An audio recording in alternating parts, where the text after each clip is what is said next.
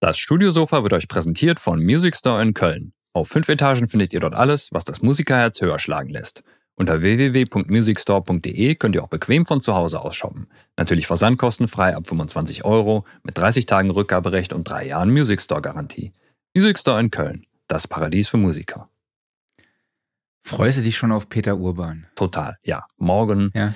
unser Vorentscheid, wen schicken wir zum ESC? Im, was ist das, ARD, glaube ich, um 22 Uhr schieß mich tot. Aber macht das auch Peter Urban dann oder? Das ist eine gute Frage. Also ich denke, der ist zumindest irgendwie kommentarmäßig am Start. Moderation ist, glaube ich, wieder Barbara Schöneberger. Ich weiß, dass äh, Florian Silbereisen da ist. Und ja, dann gucken wir mal, ne? wer es werden wird. Oder macht das Frank Buschmann? Das so geil. irgendwie- Das wär- das ist ja geil. Das Frank wirklich Buschmann moderiert den ESC-Vorentscheid. Das wäre doch mal was. geil. Oder auch den ESC, ne? Peter Urban kommt immer mal wieder so eine kleine Stichelei zwischendurch durch, ne? Und bei Frank Buschmann ist dann so, nee, nee, nee, am Ende kackt die Ente, ne? Das Naja. wäre schon super. Also ich, ich merke schon, du hast auf jeden Fall schon Popcorn gekauft, äh, Süßigkeiten vorbereitet für einen wunderschönen TV-Abend morgen. Das wird super, ja. Hast du die Kandidaten mal angehört? Nein. Okay. Wirst Sind die aus dem? Saarland jetzt dabei? Nee, leider nicht. Vorentscheid? Leider Nee. nicht. Hm. Hätte ich mir gewünscht, weil es war halt wirklich so ein cooler Linkin Park Sound. Äh, Alternative dazu ist jetzt Ike Hüftgold. Kann man auch machen, wenn man halt Bock auf Ballermann hat. Okay, ja, ich bin sehr, sehr gespannt, welches Drama wir dann dieses Jahr zum ESC schicken. Aber naja, wir gucken. Vielleicht ist ja doch was Cooles dabei. Die. Auswahl ist jedenfalls sehr bunt. Was ja schon mal gut ist. Eben, genau. Da sticht man auf jeden Fall heraus. Richtig. Okay, ich Judy. würde sagen, wir stechen auch hier raus und äh, legen los. Do it.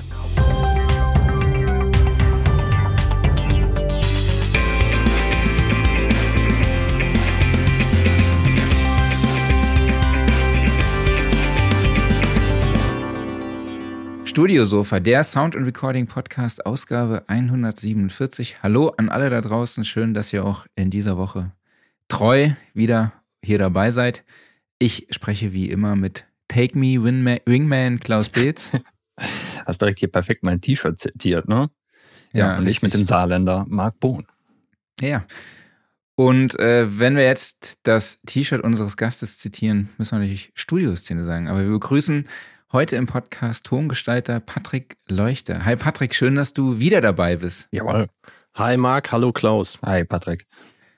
Wir sprechen heute mit dir über das Thema Nachhaltigkeit im Studio, denn Patrick lebt in einer Klimaschutzsiedlung, äh, wo auch sein Studio liegt. Und im Podcast wird er uns erstmal erklären, was ist so eine Klimaschutzsiedlung und wie können wir auch alle die Nachhaltigkeit im Studio verbessern oder mit Nachhaltigkeit leben. Wie, wie kann man sagen, Klaus? Was wirst du sagen?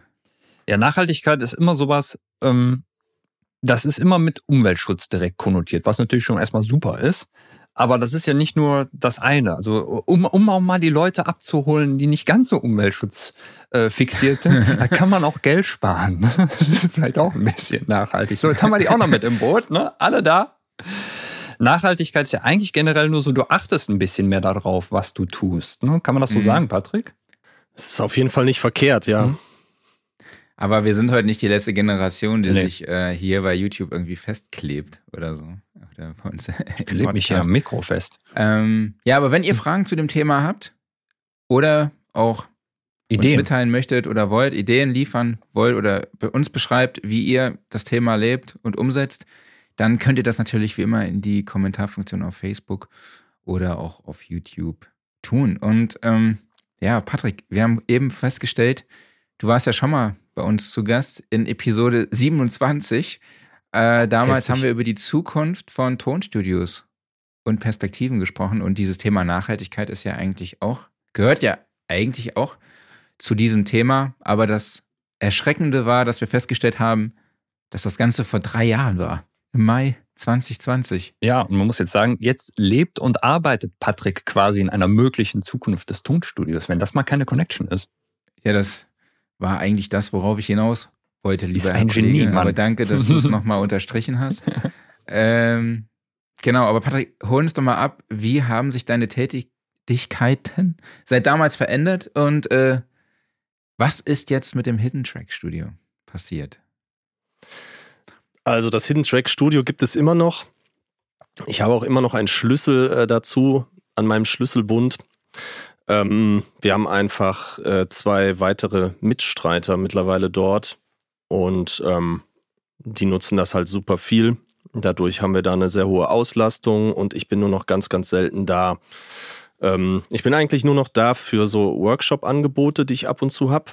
Okay. Einfach weil es ähm, platzmäßig äh, die Möglichkeit dazu bietet, das, äh, wo ich jetzt hier gerade sitze, ist einfach deutlich kleiner und es ist auch nur ein Raum und äh, dort ist halt äh, schon quasi eher so im traditionellen Sinne das Tonstudio mit getrenntem Aufnahmeraum und äh, einer getrennten Küchenzeile und so weiter. Mhm. Ähm, also für so Gruppen-Events auf jeden Fall besser. Außerdem liegt es natürlich in Köln und mein neues Studio äh, liegt nicht mehr in Köln. Und äh, es ist natürlich nachhaltiger, wenn man dann so Workshops macht für urbane Mitmenschen, mhm. dass die alle halt äh, eine möglichst kurze Anfahrt haben. Ne? Und am besten mit öffentlichen und so. Da ist das einfach äh, der bessere Ausgangspunkt, mhm. das da zu machen. Und ab und zu, also was weiß ich, wenn ich jetzt ein Band-Recording habe oder so, dann, dann würde ich auch da hinfahren, außer wir sind dann eh ganz woanders äh, unterwegs dafür.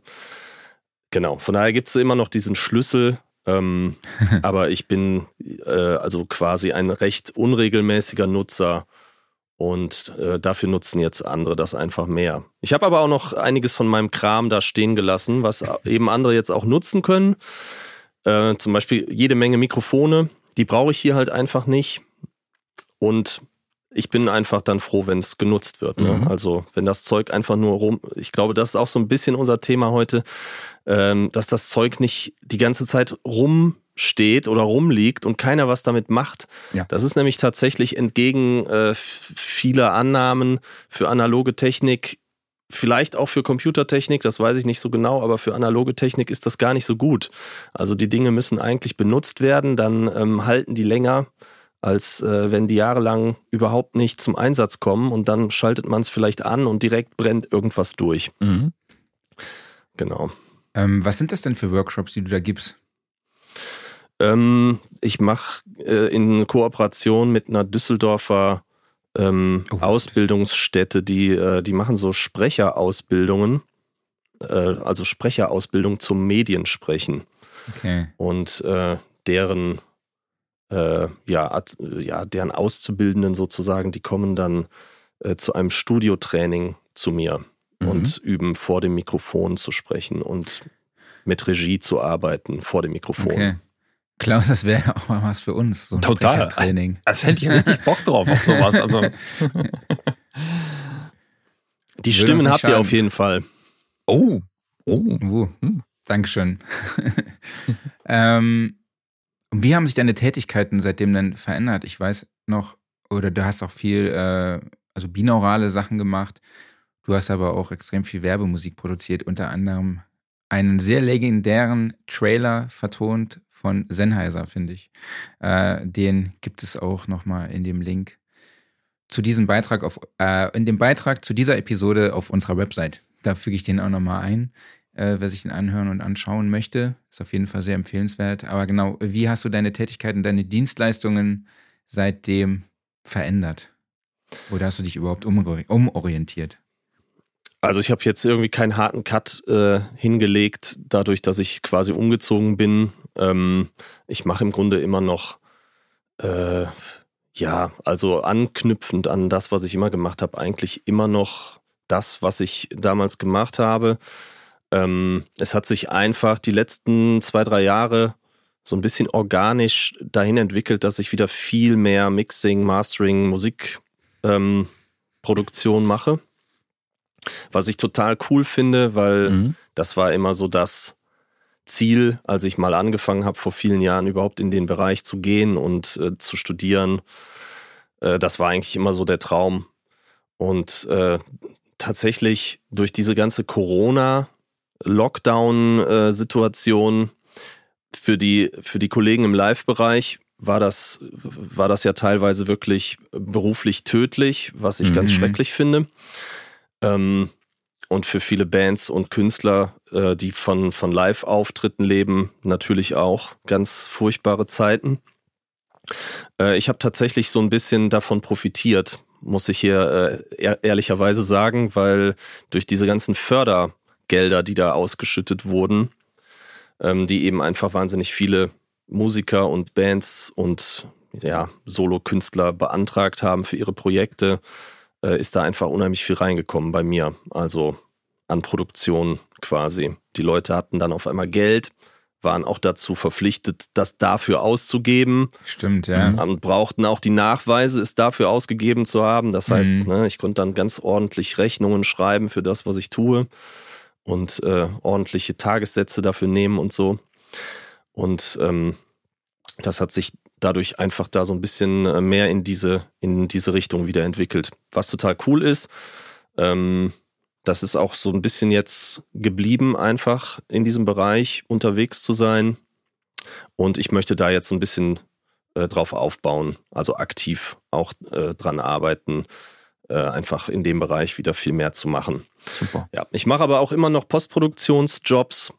Ähm, macht auch immer noch Spaß und gerade dadurch, dass es nicht mehr so mein Haupterwerb ist, macht es mir sogar wieder mehr Spaß, weil es dann cool. die nötige Abwechslung auch wieder mhm. bringt. Und ähm, genau, ja, dieser ganze 3D-Audio-Bereich, den finde ich auch nach wie vor super spannend. Ich äh, hadere aber derzeit so ein bisschen damit, ob es zum Beispiel jetzt Sinn macht, diesen oder vielleicht auch den Kölner Raum äh, Dolby Atmos fähig zu machen, weil es erstens eine Rieseninvestition ist und zweitens, ähm, ich kann noch nicht so ganz äh, abschätzen, wie sich dieses Format entwickelt. Ob das vielleicht auch einfach ein bisschen heißer gekocht wird zurzeit, als es am Ende gelöffelt wird. Natürlich muss man sagen, Apple Music hat da unheimlich viel Kohle reingebuttert. Und wo Kohle reingeht, da äh, geht dann auch was. Mhm. Aber ja, ja. das heißt ja nicht, dass Firmen auch schon mal ähm, in, äh, in, äh, mit Galopp in eine falsche Richtung gerannt sind und ein paar Jahre später irgendwas wieder komplett eingestampft haben. Also äh, natürlich ist das Format gekommen, um zu bleiben, so im Kinobereich definitiv und so Gaming und äh, VR-Geschichten, da äh, das ist ja auch schon lange 3D-mäßig mhm. unterwegs, da macht das auch absolut Sinn. Aber ob jetzt dieses ganze Atmos Music, ob das wirklich so der, ob, also einige, einige spekulieren ja, dass es Stereo ablösen wird. Falls das passiert, wäre meine vorsichtige Vermutung, dass es zumindest noch eine ganze Weile dauert. Mhm. Und ob es überhaupt passiert, I don't know. Also, weil ich, es gibt halt Musik, die profitiert davon, super räumlich und 3D zu sein. Mhm. Aber das wisst ihr auch, es gibt halt auch Musik, die profitiert davon, einfach super direkt und in your face und auf die Fresse zu sein. Mhm. Und gerade diesen in your face, auf die Fresse Sound, den kriegt keiner in Atmos hin. So, ne? Alleine, alleine schon äh, durch Produktionshürden. Es gibt halt bisher nur ganz, ganz wenige Plugins, die überhaupt Multichannel fähig sind äh, auf so einem Level. Mhm. Und die würden dann auch erstmal nur das Bett, also ohne jetzt zu sehr in die Theorie zu gehen, also damit könnte man dann eventuell ne, so ein 7.2.4 äh, ähm, Channel Arrangement bedienen, zum Beispiel mit einem Limiter, der mehrkanalfähig ist. Aber was ist mit diesen ganzen Objects? Mhm. Die haben, nutzen ja hunderte von Faden, wenn man so mhm. will. Und äh, das gibt es in der Form einfach nicht. Also eine Masterkette für Atmos kann man nicht so aufbauen, wie man das eben für eine Stereoproduktion kann. Und dadurch äh, und auch die ganzen Loudness-Empfehlungen, äh, ich glaube, es ist bei minus 18 äh, Louvs, ähm, was natürlich für viele Musik auch geil ist, einfach eine viel größere Dynamic Range äh, zu nutzen. Aber alles wird sich einfach nicht äh, da rein übertragen lassen, glaube ich, zur Zufriedenheit der Künstler und zur Zufriedenheit oder Akzeptanz der Hörer das, ich glaube das irgendwie noch nicht so ganz. Ja, ich glaube, das ist definitiv das Zünglein an der Waage mhm. nachher. Ja. Ne? Wie kann man es äh, dem Konsumenten ja äh, leicht erreichbar machen oder ne, zur Verfügung mhm. stellen? Also Soundbars, die das umsetzen, Finde ich schon cool. Gibt es auch relativ erschwinglich mittlerweile, aber ja, es bleibt definitiv abzuwarten oder genau.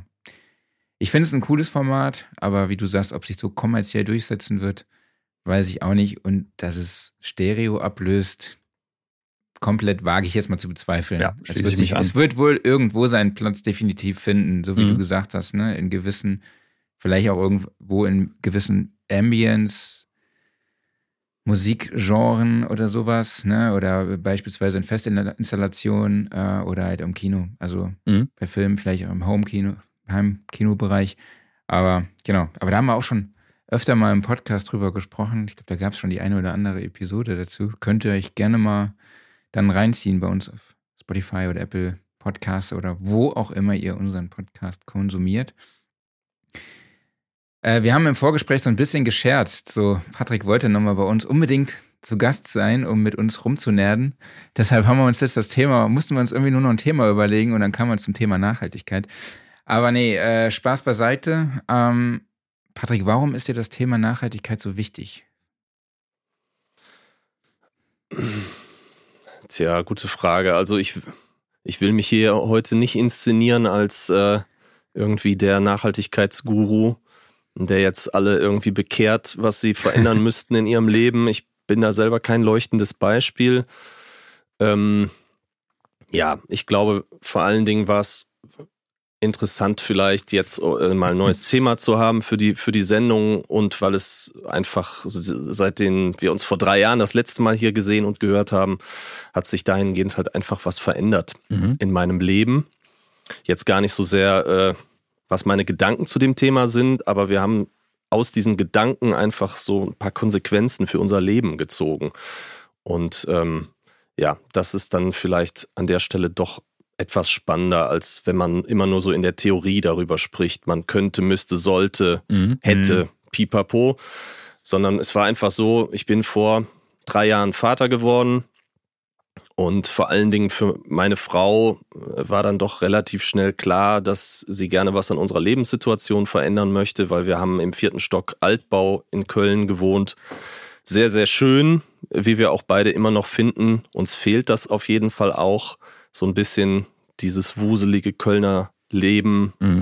wo man einfach nur vor die Tür tritt und es ist einfach irgendwie was los. Selbst wenn man nur so einen Bruchteil davon überhaupt irgendwie absorbieren kann, äh, einfach, das ist einfach so, einfach so was, die, diese Atmosphäre, mir fehlt das so ein bisschen, muss ich ehrlicherweise sagen. Wir wohnen jetzt halt mehr äh, etwas weiter draußen. So, dafür haben wir jetzt, können wir fußläufig in den Wald. Das ist super, das war ja. vorher nicht möglich. Ja, aber es war vor allem so diese Perspektive, okay, vierter Stock, 60 Treppenstufen, dann immer mit so einem Säugling und den Einkäufen und dem ganzen Kladderadatsch, den man irgendwie packen muss, nur wenn man mal irgendwie zum Spielplatz gehen möchte oder einen Ausflug machen will. Ähm, Mini-Balkon, also auch quasi keine Möglichkeit, so wirklich die Wohnung zu verlassen, ohne eben diese 60 Stufen überwinden zu müssen und anschließend wieder hoch zu müssen. Und ähm, ja, dann standen wir halt vor der Frage, vor der, glaube ich, sehr, sehr viele junge Familien stehen, was machen wir denn jetzt? Und wir hatten da so einen alten Mietvertrag zu Wahnsinnskonditionen und es war einfach völlig klar, wenn wir das aufgeben, das werden wir nie wieder in Köln finden. Mhm. Also wirklich, also mhm. wirklich alte Konditionen. Ich glaube so 7,90 Euro der Quadratmeter oder so. Okay. Oh. Mhm. Ne? Und jetzt sind wir, glaube ich, eher so bei 25 angekommen. Also was man für eine Studenten, für ein Studentenzimmerchen bezahlt, teilweise mhm. 700 Euro oder so, ist schon eine Frechheit. Ja, auf jeden Fall. Wir haben dann halt geschaut, okay, finden wir vielleicht irgendwie was zur Miete, was äh, ebenerdig ist, vielleicht mit einer Terrasse oder einem ganz kleinen Stück Garten oder einem geteilten Stück Garten mit den anderen Parteien, wenn es ein Mietshaus ist oder so. Aber es gab A nix oder B war es unbezahlbar. Oder C war es vielleicht alles beides und dann noch in einem Stadtteil, in dem wir gar nicht wohnen wollen, mhm. gewohnt, äh, wohnen wollen würden, hätten gehabt sein. Und dann, äh, ja, keine Ahnung, diese Perspektive ähm, irgendwie aufs Dorf zu ziehen und da ein Haus zu mieten oder zu kaufen ähm, oder zu bauen, das fanden wir irgendwie nicht so attraktiv. Ich kann dir gar nicht genau, äh, also ich könnte jetzt tausend Gründe nennen, aber das war auch, das ist teilweise auch mehr so ein Bauchgefühlsding mhm. gewesen. Wir sind zwar beide so aufgewachsen, aber trotzdem war, war für uns beide klar, nee, eigentlich wollen wir da nicht hin zurück. Mhm. So. Ähm, ja, und dann haben wir uns halt eine Weile mit alternativen Lebenskonzepten und Wohnformen beschäftigt und sind dann äh, auf so eine andere Wohnform gestoßen. Das nennt sich Co-Housing. Es kommt, glaube ich, aus Dänemark. Und äh, in Schweden gibt es auch jede Menge solcher Projekte. Da ist das schon wesentlich äh, verbreiteter, wirklich so in der Breite der Gesellschaft auch, gerade in äh, teuren Städten wie Stockholm und Kopenhagen und so. Ähm, ja, und das hat uns dann sehr angesprochen.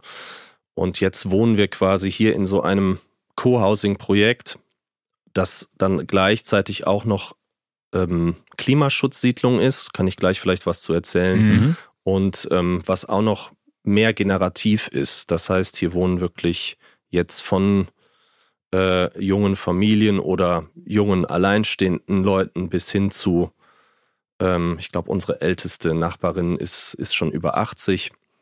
Ähm, wir wohnen dann quasi hier so gemeinschaftlich. Ja, aber nicht wie in einer WG, sondern es hat schon jeder seine eigene Wohnung. Ähm, und es gibt eben Gemeinschaftsbereiche so des täglichen Lebens, die, äh, die geteilt werden und die wir dann gemeinsam nutzen. Also es gibt zum Beispiel eine große Küche, äh, eine Werkstatt ähm, und so ein großes Spielzimmer für die Kinder, die hier wohnen und äh, eben auch noch ein Coworking Space und jetzt dieses neue Studio hier. Und das sind eben Dinge, die, die alle, die hier leben, sich teilen. So, wir haben trotzdem unsere eigene Küche auch zu Hause. Also mhm. ihr dürft euch das jetzt nicht vorstellen wie, was weiß ich, irgendwie in der Kaserne so oder ja. so. Ja. ja. Sondern jeder hat wirklich seine komplett eigene, voll ausgestattete Wohnung, die sie oder er natürlich auch selber einrichten kann. Also, ne, ähm, wie sie oder er möchte. Und diese ganzen anderen Dinge kommen quasi dazu.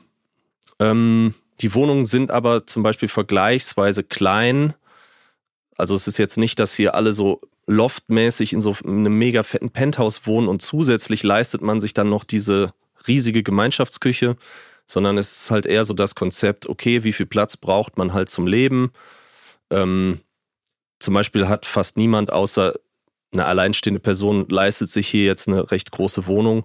Aber wir zum Beispiel, wir haben kein Gästezimmer oder so, sondern wir teilen uns eben mit allen anderen, die hier wohnen, eine gemeinsame Gästewohnung. Und dadurch mhm. ist die dann auch übers Jahr gesehen sehr, sehr stark ausgelastet. Wohingegen so ein Gästezimmer, was du zu Hause hast, die meiste Zeit Hand aufs Herz einfach leer steht. Mhm. Ne? Und das sind so diese ganzen Punkte, ähm, wo es dann, würde ich sagen, etwas nachhaltiger ist. Die Werkstatt ist ein anderes gutes Beispiel. Ne, fast jeder auf dem Dorf hat irgendwie eine Doppelgarage oder einen Hobbykeller mit tausend Maschinen drin. So, und dann dreimal im Jahr wird dann da irgendwas gemacht und die restliche Zeit steht es einfach leer. Gilt mhm. natürlich nicht für jeden. Es gibt auch natürlich Leute, die super aktiv sind dann in ihrer Werkstatt, aber ihr wisst, was ich meine. Das ja, sind so die Räume, die einfach viel leer stehen und die sind hier sozusagen vergemeinschaftet und dadurch stehen sie fast nie leer, sondern jeden Tag ist irgendjemand in der Werkstatt und macht da irgendwas und diese Gästewohnung ist quasi auch fast immer belegt. Ja, ja, sehr cool. Da muss ich jetzt gerade nochmal nachhaken bei dem. Das war jetzt noch hauptsächlich der Aspekt Co-Housing, also beispielsweise, dass du dir das Gästezimmer teilst, dass du dir die Werkstatt teilst. Ich habe es noch nicht ganz begriffen bei der Küche. Ähm, ist es wirklich nur eine große Küche für alle oder hat jeder noch mal eine individuelle kleine Küche? Äh, du hast deine eigene Küche auch zu Hause. Mhm. Und die ist auch so groß oder klein, wie deine Wohnung es hergibt und wie, oder wie du es selber auch, wie viel Platz du dafür hergeben willst. Also wir okay. haben so ein, mhm. wir haben so ein Wohn, Esszimmer mit Küche drin, also so mhm. ein, ein großes Zimmer dafür. Mhm. Und wie viel Platz du dann für deine Küchenzeile da in dem Zimmer äh, hergeben willst, das ist deine eigene Entscheidung natürlich. Mhm. Ähm, nee, die große Küche, die, die ist quasi nicht, um jetzt die Küche zu Hause zu ersetzen, sondern die hat eher was sozusagen mit diesem Gemeinschaftsgedanken zu tun. Okay. Mhm. Ähm, dass da sozusagen einfach Dinge stattfinden können in, in Gruppen. Mhm. So.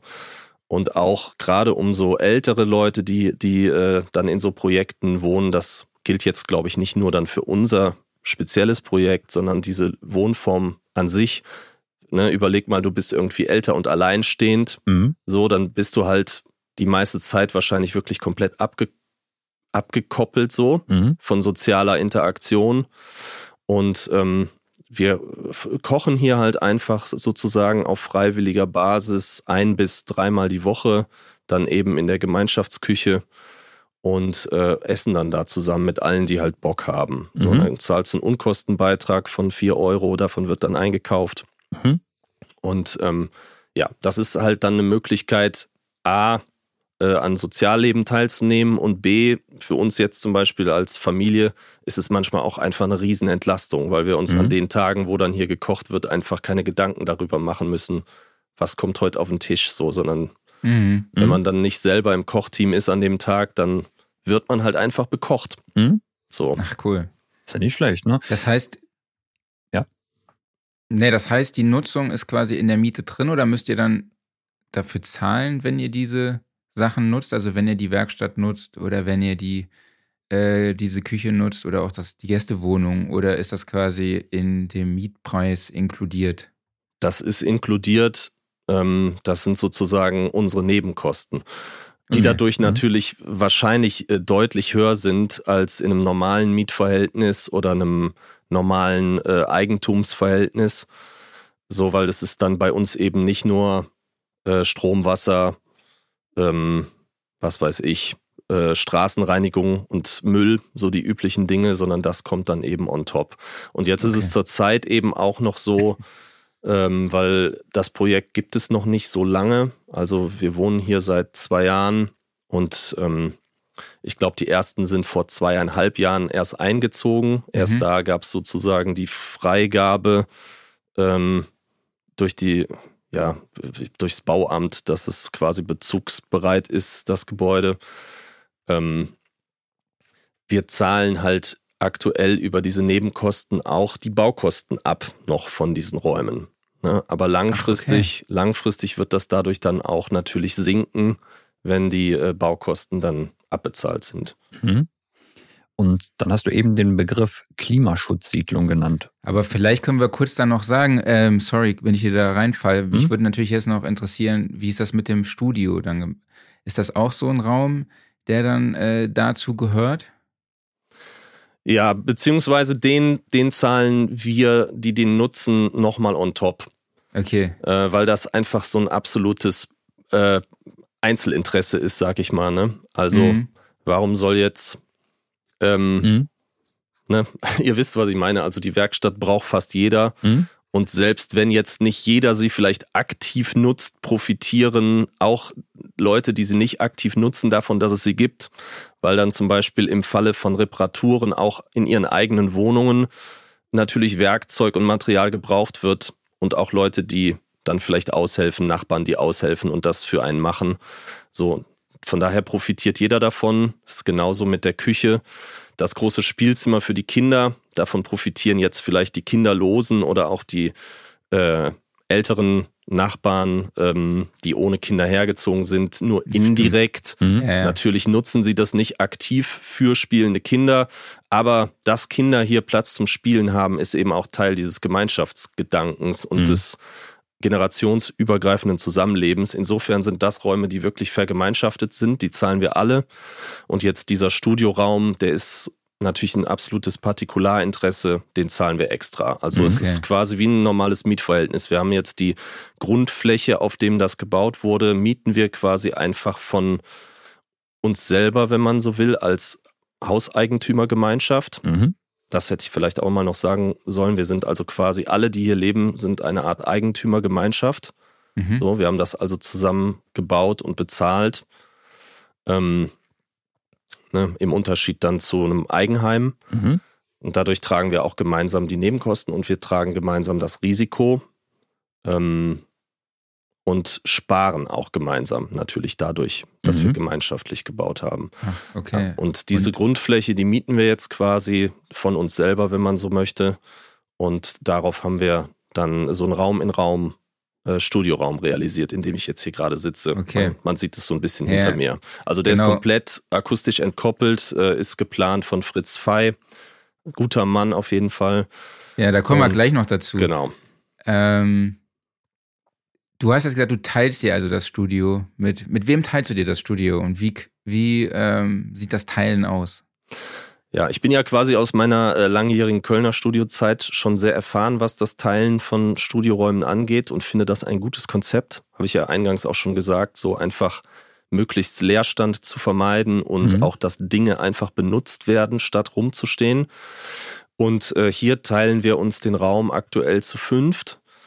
Ähm, also ich mache hier quasi so die Dinge, die ich so mache, ne? meine Mixing, Mastering, ähm, Produktionsjobs und äh, die vier anderen Mitstreiter sind äh, alle ähm, im weitesten Sinne Berufsmusiker. Mhm. mhm. Und die nutzen das dann halt zum, zum Beispiel zum Üben. Also hier, ihr seht, hinter mir steht ein Schlagzeug, das ist eigentlich dauerhaft aufgebaut, außer der ähm, Nachbar, der äh, braucht das halt, um irgendwie einen Live-Gig zu spielen. Dann nimmt das mit. Und hier steht noch so ein Flügel. Äh, der ist dann von einem anderen Nachbarn, der ähm, quasi darauf übt, der aber auch noch Komponist ist und Dozent an der mhm. Musikhochschule. Mhm. Der ist dadurch nicht so oft hier, aber mhm. er brauchte halt auch einfach einen Platz, um sein Instrument hinzustellen, wo es dann auch noch gut klingt, was natürlich mhm. dann hier in so einem Raum mit mhm. geplanter Akustik auf jeden Fall eher gegeben ist als im Wohnzimmer. Ja. Und das Wohnzimmer ist natürlich auch eher klein. So. Mhm. Ja. Ähm, ergeben sich dadurch dann auch Kollaborationen oder Synergien auch? Ja, auf jeden Fall. Also mit dem ähm, Schlagzeuger zum Beispiel äh, arbeite ich zurzeit am Aufbau von so einem YouTube-Kanal. Ach cool. Und ähm, genau, den, äh, hier den Komponisten slash Pianisten, den kenne ich tatsächlich schon super lange. Das ist auch eine besondere Situation. Wir haben schon vor fast 20 Jahren zusammen in der WG gelebt. Ach krass. Mehrere ja. Jahre und äh, wir haben uns jetzt hier sozusagen in diesem Wohnprojekt wieder getroffen und sind jetzt äh, erstmal auf unbestimmte Zeit wieder Nachbarn, was auch richtig cool ist. Mhm. Durch Zufall oder? Nee, nicht durch Zufall. Also okay. wir haben aber, wir haben sozusagen ungeplant dieses Projekt unabhängig voneinander gefunden. Mhm. Okay. Und hatten auch ungeplant eigentlich ähm, oder unabgesprochen, ohne dass wir wussten, dass die andere Partei sich auch für sowas interessiert und da auf der Suche ist, äh, sozusagen ähm, wollten wir uns das mal anschauen gehen. Und dann hatten wir uns vor drei Jahren oder so äh, getroffen und saßen dann hier bei, bei unseren Freunden im Garten rum und dann erzählten die auf einmal von so einem Wohnprojekt, was sie sich am kommenden Wochenende angucken fahren. Und dann haben wir so darüber gesprochen und dann kristallisierte sich mehr und mehr raus, dass wir das unabhängig von ihnen quasi auch schon auf dem Schirm hatten. Mhm, okay. Und dann äh, haben wir uns das auch zusammen dann kurzerhand angeschaut und dann sind wir so ein knappes halbes Jahr so im Orbit dieses Projektes so rumgeflogen als Interessierte ähm, und haben dann letzten Endes so ein halbes Jahr später dann entschieden, dass wir hier beide einziehen möchten. So. Cool. Und wie managt ihr diese gemeinsame Nutzung? Habt ihr da einen gemeinsamen Kalender oder wie teilt ihr euch die Zeiten auf? Genau, wir haben einen gemeinsamen Kalender. Ähm, das ist ja heute echt mega cool so. Mhm. Äh, die ganzen Tools der Digitalisierung, was sowas angeht. Ähm, wir haben alle so feste Tage oder, oder, oder feste so Blöcke. Und äh, dadurch, dass man aber eben auch Nachbarn ist und diese Kalender ja in Echtzeit auf jede, ich lösche heute meinen Slot ähm, und alle anderen kriegen direkt eine Push-Nachricht. Ähm, dadurch kann man dann auch mal umdisponieren, kurzfristig, wenn es sein ja. muss. Oder wenn jemand jetzt ein Projekt hat, das es einfach erfordert, mehrere Tage am Stück wirklich Vollzeitzugang zu haben dann äh, spricht man einfach mit den anderen und guckt, dass man es irgendwie plant. Alles klar. Ja. Dann äh, lass uns doch jetzt nochmal ganz kurz darüber sprechen, über was ist eine Klimaschutzsiedlung? Hast du ja eben mal genannt, den Begriff. Und äh, was muss man sich darunter vorstellen? Also klar, jetzt Siedlung, denke ich schon, das beinhaltet diese verschiedenen Parteien, von denen du gesprochen hast, oder sind es auch noch mehrere Häuser nach diesem Konzept, die dann halt wirklich wie eine Art Siedlung ergeben? Ja, sehr gute Frage. Die Siedlung ist geplant. Mhm. Also wir wohnen auf ähm, einem riesengroßen Grundstück, sind glaube ich knapp 30.000 Quadratmeter. Okay. Und äh, das gehört hier der evangelischen Gemeinde, die das aber wiederum ähm, überstellt bekommen hat von so einer industriellen Familie, so einer reichen industriellen Familie, Familie Prim mit Y. Ich glaube, die Stolberger sagen Prim, die Dürener sagen Prüm. und die haben das quasi hier der evangelischen Gemeinde in Düren ähm, überstellt unter der Auflage, dass hier äh, in jeder Hinsicht quasi äh, eine nachhaltige Wohnform entstehen soll. Mhm. Also auch sozial nachhaltig, umweltverträglich, integrativ. So, also dass es zum Beispiel nicht wichtig ist, mhm. äh, ob dein Nachname deutsch klingt oder so. Ja. Schon mal ähm, sehr guter Punkt. Also so verschiedene Auflagen mhm. und haben dann die Kirche, wenn du so willst, einfach als Treuhänder eingesetzt, um das äh, zu planen und zu beaufsichtigen dass jetzt also zum Beispiel nicht einfach ein fetter Investor hier reingeht und hier ein fettes Ding hinknallt und dann horrende Mieten oder wahnsinnige äh, Verkaufspreise nimmt, um den dicken Reibach zu machen. Also mhm. genau sowas, sowas soll hier halt verhindert werden.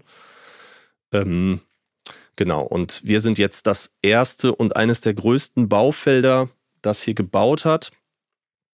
Und also wir, ich mhm. spreche mhm. immer von wir, wir sind halt erst vor drei Jahren dazugestoßen. Mhm. Ich glaube, die Gründer, Mütter und Väter jetzt von diesem Gebäude, ähm, die ersten Überlegungen dazu sind, glaube ich, von 2006. Mhm.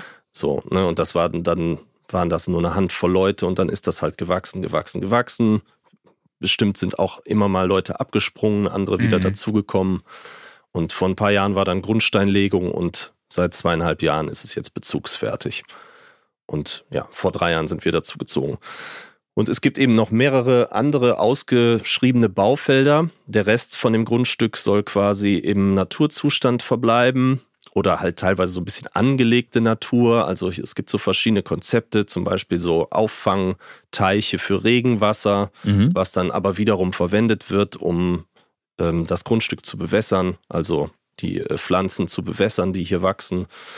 Ähm, dann gibt es so eine Zisterne als Auffanganlage für Regenwasser, um äh, in den Gemeinschaftsgeschossen die Toiletten zumindest zu betreiben. Mhm. Wir hatten auch mal versucht, die äh, Waschmaschinen damit zu betreiben, aber der Geruch war dann mhm. doch, äh, wurde von den meisten als unangenehm an, wahrgenommen. Da mhm. ist man wieder auf Leitungswasser umgestiegen. Also es ist so im Grunde so ein riesiges Experimentierfeld. Ne? Also ja. es steht so ein Konzept im Hintergrund, aber wie sich das dann in der Lebenspraxis der Leute, die hier dann äh, hinziehen und bauen, ausgestaltet, das gestalten dann eben die Menschen, die tatsächlich hier leben und leben werden, einfach auch gemeinsam und selber aus.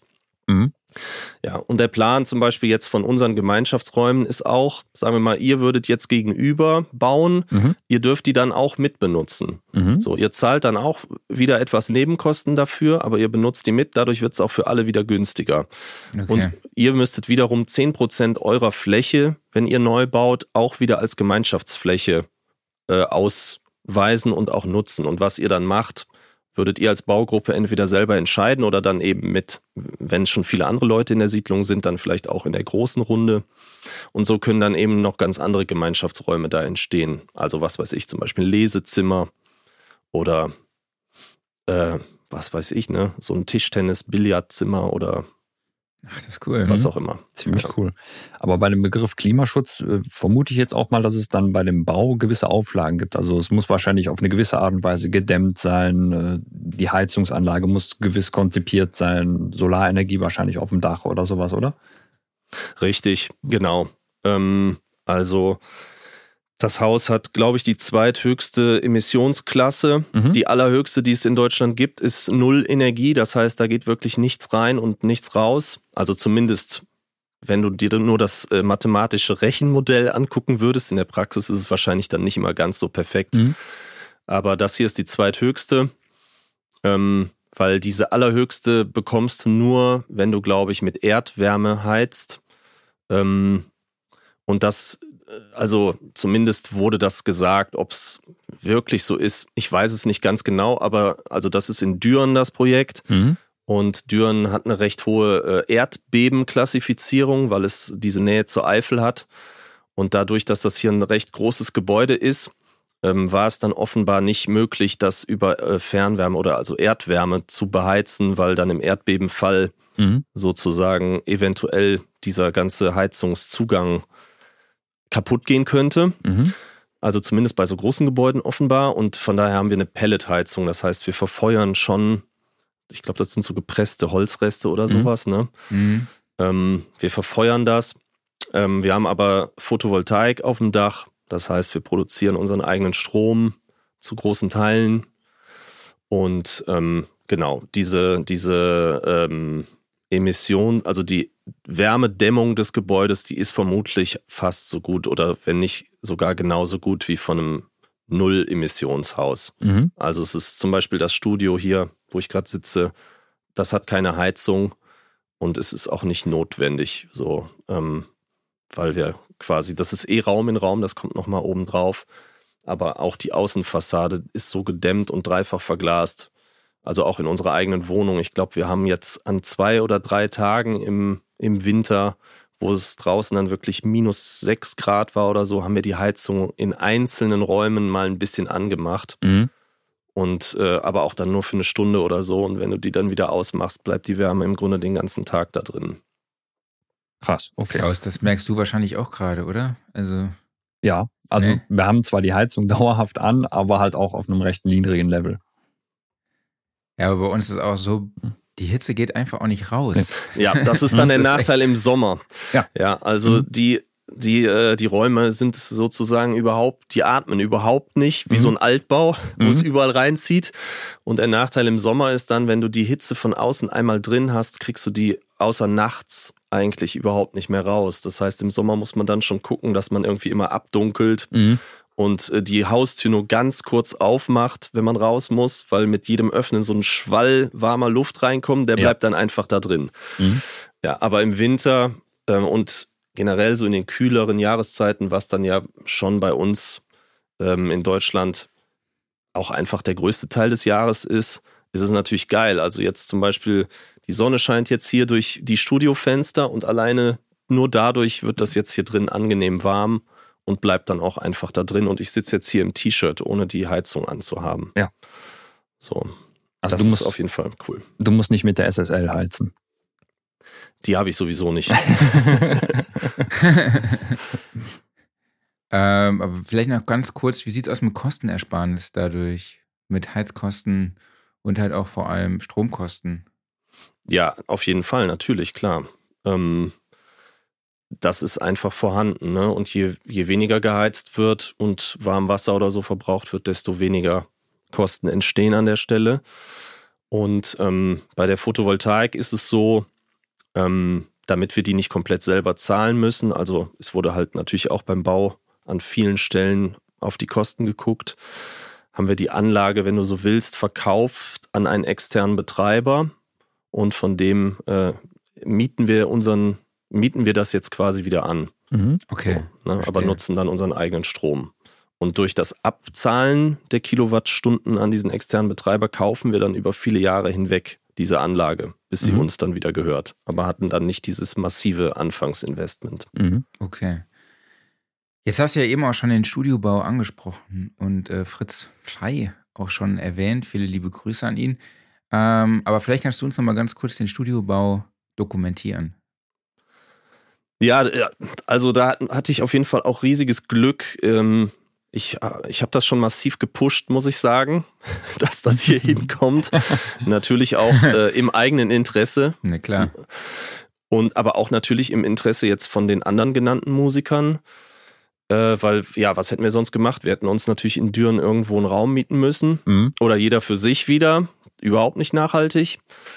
So, weil ganz ehrlich, egal wie, wie busy du bist, das muss ich mal kurz sagen, bevor jetzt irgendwie Leute im Chat schreiben, ja, bei mir würde das gar nicht gehen, ich arbeite irgendwie 24-7. Niemand macht 24-7 Sound. So, das macht einfach keiner. Selbst wenn du wahnsinnig ausgelastet bist und ich würde sogar sagen, ich bin sehr ausgelastet, du hast einfach vor allem als Selbstständiger ja tausend andere Sachen zu tun. Ne? Mhm. Du musst E-Mails beantworten, du machst, machst Backups, ähm, du äh, musst dich um deine Buchhaltung selber kümmern. Selbst wenn du einen Steuerberater hast, musst du da diverse Sachen vorbereiten und äh, also es gibt einfach jede Menge Kram zu tun. Kundenkommunikation, ähm, Terminfindungen, äh, Sachen rendern, Mhm. irgendwo hochladen und äh, während der Renderzeiten darauf warten und so. Und ne, also keine Ahnung, wenn man ein bisschen sinnvoll plant, dass man dann halt einfach drei Tage die Woche Vollzeit am Sound schraubt und äh, zwei Tage die Woche seinen ganzen administrativen Blödsinn erledigt, dann äh, ne, kommt man quasi auf seine eigene Vollzeitwoche. Wobei ich auch im Sinne der Nachhaltigkeit irgendwie versuche, eine Vier-Tage-Woche anzustreben. Mhm. Ähm, und ne, an den anderen Tagen kann dann einfach jemand anders dann auch hier wieder sitzen und die Mhm. Sachen benutzen. Das, das war so das Konzept. Ja, die Frage war zum Bau, ne? Ja, also es gab Richtig. quasi, äh, es gab in der, es gab äh, quasi ähm, im Erdgeschoss jetzt von diesem ähm, Gebäudeteil, in dem ich jetzt gerade sitze, gab es eine relativ große Fläche, ich glaube 130 Quadratmeter, die äh, standen noch vor zwei Jahren einfach leer Mhm. weil einfach gesagt war, wurde, wir haben jetzt diese Küche, wir haben diese Werkstatt, wir haben diesen äh, Kinderspielbereich und wir haben auch noch so einen geteilten Bereich, wo eine Menge Waschmaschinen stehen. Das heißt, auch da, du kannst jetzt entscheiden, ist es für dich komfortabler, die zu Hause zu haben, aus welchen Gründen auch immer. Sagen wir mal, du hast drei kleine Kinder zu Hause, willst wahrscheinlich nicht mit jeder Wäsche runtergehen müssen. Mhm. Vor allem, wenn du dir dann eins auch jedes Mal umschnallen musst, weil es noch klein ist. So, dann hast du eine, wahrscheinlich eine Waschmaschine zu Hause. Aber wenn du jetzt ähm, alleinstehend bist und eine kleine Wohnung hast, bist du vielleicht froh, die Waschmaschine nicht auch noch in deinem Badezimmer stehen zu haben. Dann gehst du halt einmal die Woche runter, machst deine Wäsche und triffst vielleicht auch noch Nachbarn und hast irgendwie ein nettes Schwätzchen so. Mhm. Und kannst ja auch unten direkt aufhängen und trocknen, dann hast du nicht immer die Wäsche in deinem Wohnzimmer rumstehen. Genau. Und dann sind sozusagen 130 Quadratmeter übrig geblieben, ähm, wo einfach nicht klar war, was soll man da gemeinschaftlich drauf machen, beziehungsweise wenn man da jetzt auch noch was macht, dann steigen die Nebenkosten für jeden ja noch weiter monatlich, bis wahrscheinlich sogar zu einem Punkt, wo viele gesagt hätten, das wird uns einfach zu teuer, wir müssen jetzt hier ausziehen oder können gar nicht erst einziehen. Und ähm, weil in diesem Gebäude, wo wir jetzt leben, wurde einfach mehr als 10 Prozent Gemeinschaftsfläche vorgehalten. Mhm. Wesentlich mehr.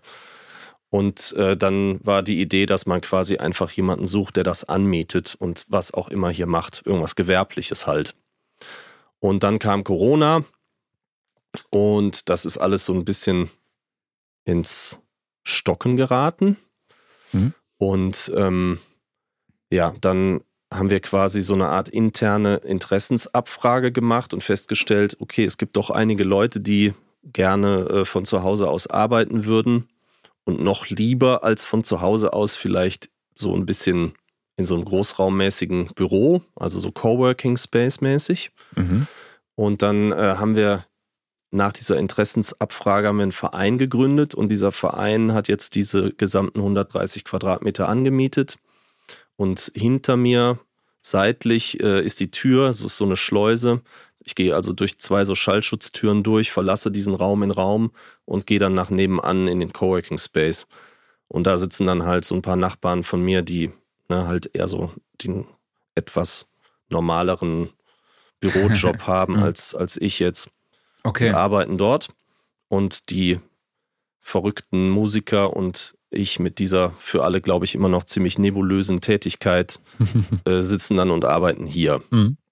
Ja, und das ist quasi einfach so ein, ein Flügel von diesem, das ist so ein T-förmiger Raum ursprünglich gewesen, ein riesiger Raum, so T-förmig, 130 Quadrat und dann wurde so ein Teil von diesem T-Stück abgetrennt und da drin dieser Raum in Raum gebaut, also Mhm. auf etwas mehr als 30 Quadratmetern. Dann verlierst du natürlich durch das Raum in Raum so ein bisschen Platz, aber ich glaube, was haben wir jetzt hier? Wahrscheinlich irgendwas um die 28 oder 27 Quadratmeter Nutzfläche. Mhm. Studiofläche. Cool. Das heißt, hat Fritz dann zusammen mit dir geplant und auch gebaut? Oder Genau. hast du es selber gebaut? Nee, wir hatten quasi so einen Studiobauer, mit dem Fritz auch schon viele Studios realisiert hat. Äh, Mhm. äh, Shoutout Wolfgang Deuss, THS Solingen, kann man ja auch an dieser Stelle mal sagen. Äh, der hat das quasi gebaut. Aber ich habe die äh, Bauleitung gemacht, weil Wolfgang zu dem Zeitpunkt, wo das dann tatsächlich gemacht wurde, leider im Krankenhaus war. Und äh, insofern habe ich dann doch das alles irgendwie beaufsichtigt. Das war auf jeden Fall ein spannender äh, Prozess. Da lernt man dann nochmal eine ganze Menge. In Köln haben wir halt alles selber gemacht. Von daher war ich jetzt nicht ganz unbedarft. Ähm, ja, aber hier wollten wir das, das doch dann einmal wirklich richtig professionell haben. Ähm, vor allem an so Stellen, schwimmender Estrichaufbau zum Beispiel, Mhm. das, das würde, glaube ich, keiner von uns selber machen. Ne? Dann kommt dann halt ja auch so eine Maschine und gießt dann so flüssig Beton oder Estrich, ich weiß gar nicht, was das eigentlich für Zeug ist, gießt halt dieses, diesen flüssigen Estrich hier rein und so. Mhm. Ne? Das, das machst du nicht mal eben selbst. Ja. Genau. Also das ist quasi wirklich komplett entkoppelt vom Bestandsgebäude. Ne? Das steht komplett auf einem eigenen Boden, der keinen Kontakt hat zu den Außenwänden, keinen Mhm. Kontakt hat zu dem benachbarten äh, Coworking Space. Und darauf ist dann nochmal wie so ein umgedrehter Schuhkarton so ein Raum gesetzt worden, der dann eben auch keinen Kontakt zum übrigen Gebäude hat. Und dadurch kann man jetzt hier halt auch Schlagzeug spielen oder die Mucke dann mal wirklich richtig laut drehen, ohne je nebenan jemanden zu stören. Und ähm, es gibt ja noch eine witzige Anekdote, ne? Zwischen Klaus, dir, der Studioszene und Session Desk. Ja. Ja, Das war eine das müsst ihr nochmal ganz kurz Aktion. erzählen. Mhm. Ja, Patrick kam, äh, das war beim Abbau der Studioszene, kam er, also wir hatten vorher ausgemacht, dass ich ihn mit äh, zurücknehme. Und dann kam er mit leuchtenden Augen an und sagte, du, äh, hier ist so ein Tisch. Der muss irgendwie mit. Stimmt das so ungefähr, Patrick? Das war Ja, ein genau. Ausstellungsstück, ne? Ja, ja, ich habe da den krassesten Messe-Abstauber-Deal gemacht und dann war aber klar, äh, die wollen vor allem diesen Tisch nicht selber transportieren müssen. Mhm. Deswegen haben die da den Hammerpreis rausgehauen, aber ich musste den dann ja irgendwie mitkriegen. Mhm. Und dann äh, haben Klaus und ich und du ja auch und Mhm. auch noch Dirk, wir haben den dann ja, boah, das war das krasseste Tetris, das alles in Klaus Auto zu kriegen. Aber wir haben es irgendwie geschafft. Ja, sind war- dann hierher. Genau, wir haben es irgendwie geschafft, den Tisch äh, wunderbar zerlegt in meinen Fokus reinzupacken. Äh, nicht die Kombi-Variante. Und dann musste natürlich noch hier unser Kram da rein, also das Gepäck von Patrick und mir. Und es war wirklich bis unter die Dachkante genau perfekt aufgefüllt und äh, ja, hat genau gepasst. Ja, und dann hat der, hat der liebe Klaus mich nicht nur nach Hause gefahren, sondern äh, mir dann auch noch geholfen, das vor Ort mitten in der Nacht dann auch noch auszuladen. Und dann, genau, ich glaube, an einem der Folgetage habe ich ihn dann hier aufgebaut. Jetzt steht der hier, was echt super cool ist. Cool. Ja, Klaus ist schon ein guter, ne? Der Beste. Aber ist auch schon wieder sehr nachhaltig, ne? Ja, ja, klar. Also wer weiß, die hätten den vielleicht noch zu zwei Messen mitgeschleppt oder Mhm. auch ein paar mehr. Und irgendwann, wenn die Teile total durchgerockt sind, dann werden die ja weggeschmissen. Ja. Ist ja klar. Klar. Ne? Da macht sich dann ja keiner die Mühe und bessert alles aus oder so. Dann wird das Ding halt weggeschmissen. Und äh, es ist in, in einem hervorragenden Zustand immer noch. Aber jetzt habe ich es halt mitgenommen, bevor es dann irgendwann äh, weggeschmissen wird. Mhm. Gut. Damit habe ich auch die Welt nicht verändert, weil jetzt wird ein, der nächste Tisch dann der Messetisch. Aber wenn den dann auch wieder jemand kauft und Genau. mitnimmt, bevor Mhm. der weggeschmissen wird, dann kann sich daraus ja quasi ein viel längerer Produktzyklus entwickeln, ähm, wo kein Tisch mehr weggeschmissen wird vielleicht. Ja, eben, genau. Richtig, ne? Ähm, apropos Materialien, die genutzt werden. Habt ihr besonders, ich sage jetzt mal, mal besonders recycelbare Materialien beim Bau des Studios benutzt oder da besonderen Wert drauf gelegt? Also vieles ist aus Holz, das ist natürlich schon mal ein prinzipiell nachwachsendes Material, Mhm. das ist gut. Ähm, hier die ganzen Fensterrahmen und Türen und so ist alles aus Holz. Und die ganzen Rahmen von den Absorbern, die selber sind tatsächlich leider, oder was heißt leider, ist jetzt auch kein Mhm. Weltuntergang, aber die sind schon eher mit Standardmaterialien aufgefüllt, also Mhm. Steinwolle in verschiedenen ähm, Dichtegraden, die dann verschiedene Dämmeigenschaften haben. Das hat Fritz halt alles am Rechner auch vorher simuliert, weil es macht dann wirklich einen krassen Unterschied, was wo drin ist, wie dick das ist, was für Eigenschaften das hat. Mhm. Und es ist jetzt nicht so, wie wenn man, glaube ich, komplett selber baut und einfach überall das Gleiche reinmacht, sondern das ist quasi jetzt schon so ausgemessen, dass das möglichst linear über den ganzen Frequenzbereich einfach eine saubere, äh, sauber abfallende Nachhallkurve bietet und nicht Mhm. irgendwo so krasse äh, Täler und Berge hat. Genau. Ähm, ja, da muss man sagen, dass viele von wirklich so ganz ähm, nachhaltigen Stoffen wie so Naturhanf und so ist es leider einfach teurer, Mhm. grundsätzlich teurer als die Standardbaumaterialien. Und das ist dann natürlich einfach eine, eine Frage von, was, können, was kann man sich leisten? Natürlich Mhm. wäre es schön, überall das äh, ne, mit dem geringsten ökologischen Fußabdruck zu verwenden. Alles hat natürlich einen, es geht gar nicht anders. So, es geht ja auch, es geht einfach nicht anders zu leben, glaube ich so. Ja. Ähm, äh, zumindest nicht in, in dieser Wohlstandsgesellschaft, in der wir leben. Ähm, ja, aber klar kann man irgendwie natürlich versuchen, drauf zu achten. Äh, ja, aber ich meine, das, was natürlich nachhaltig jetzt dann letzten Endes oder nachhaltiger daran ist, ist, wir haben hier keinen Leerstand, weil Mhm. wir es Ja. eben mit ein paar Leuten teilen und es wird jetzt hier viele Jahrzehnte stehen und genutzt werden. Ne? Weil es auch in Eigentum natürlich gebaut worden Mhm. ist. Und selbst wenn wir wegziehen sollten, äh, der, der Raum verbleibt ja quasi Eigentum des Vereins und der Verein kann dann halt einfach Nachmieter suchen. Ja, sehr, sehr guter Punkt. Äh, Wenn man sich jetzt gerade mal die Absorber, die bei dir an der Decke hängen, anschaut, da kam nämlich auch gerade eben noch Frage rein von äh, Splanker. Sind das eingebaute LED-Spots in den Deckenabsorbern? Ja, genau, das sind eingebaute LED-Spots. Da habe ich mich ein bisschen inspirieren lassen von Philipp Stephan, den hattet ihr auch schon mal zu Gast. Mhm. Auch viele Grüße Mhm. an der Stelle. Äh, Das sind von Philips diese Dedo-Lights und äh, die kann man quasi per App über Bluetooth steuern. Äh, Die habe ich allerdings nur über dem Tisch eingesetzt. Das sind die Standardspots, die machst du halt hinten am Lichtschalter entweder an oder aus. Mhm. Aber die, die ich über dem Tisch habe, da ich kann verschiedene Farben einstellen und ich kann die auch einzeln übers Handy an- und ausschalten, kann mir quasi so verschiedene Lichtsettings machen. Ähm, zum Beispiel, das ist wirklich Banane, aber ich erkenne auf dem mittleren, das seht ihr jetzt nicht, und Mhm. ich will jetzt auch den Rechner nicht umstellen, weil da so ein Adapterberg raushängt und sonst vielleicht die Verbindung weg ist. Mhm. Aber an der Mittelkonsole vom Tisch habe ich ein paar Analoggeräte drin. Und wenn ich dann die mittlere Leiste der zwei Spots über mir anhabe, dann kann ich darauf die Beschriftung nicht lesen, Mhm. weil die Geräte, Ach die reflektieren das Licht halt. Und dann kann ich zum Beispiel nur den mittleren, hinteren Spot ausmachen an Mhm. meinem Handy und dann kann ich die Beschriftung lesen Ja. und äh, kann mir da dann quasi so äh, mein Mastering-Licht-Setup auch als äh, einfach Ja, ein, also so ein, äh, Preset ablegen. Preset, quasi. ne? Ja. Ja. Ja, Hat kann ich, Klausi auch ein paar. genau, habe ich bei mir ganz genauso. Und äh, da ist auch die, die Frage, hast du, ähm, hast du extra die Philips? Also ist wahrscheinlich auch basiert auf dem Hue-System, denke ich mal, ne? Ähm, Genau. Hast du dir die extra ausgesucht, einfach äh, so wegen der Einfachheit oder auch wegen jetzt zum Beispiel besonders guter Qualität? Weil ich habe jetzt im Laufe der Jahre festgestellt, also meine äh, Lampen, die hängen jetzt hier so seit fünf Jahren im Dauerbetrieb. Und äh, von den Philips ist mir noch keine einzige kaputt gegangen, Ja. obwohl die halt teilweise zehn Stunden am Tag laufen.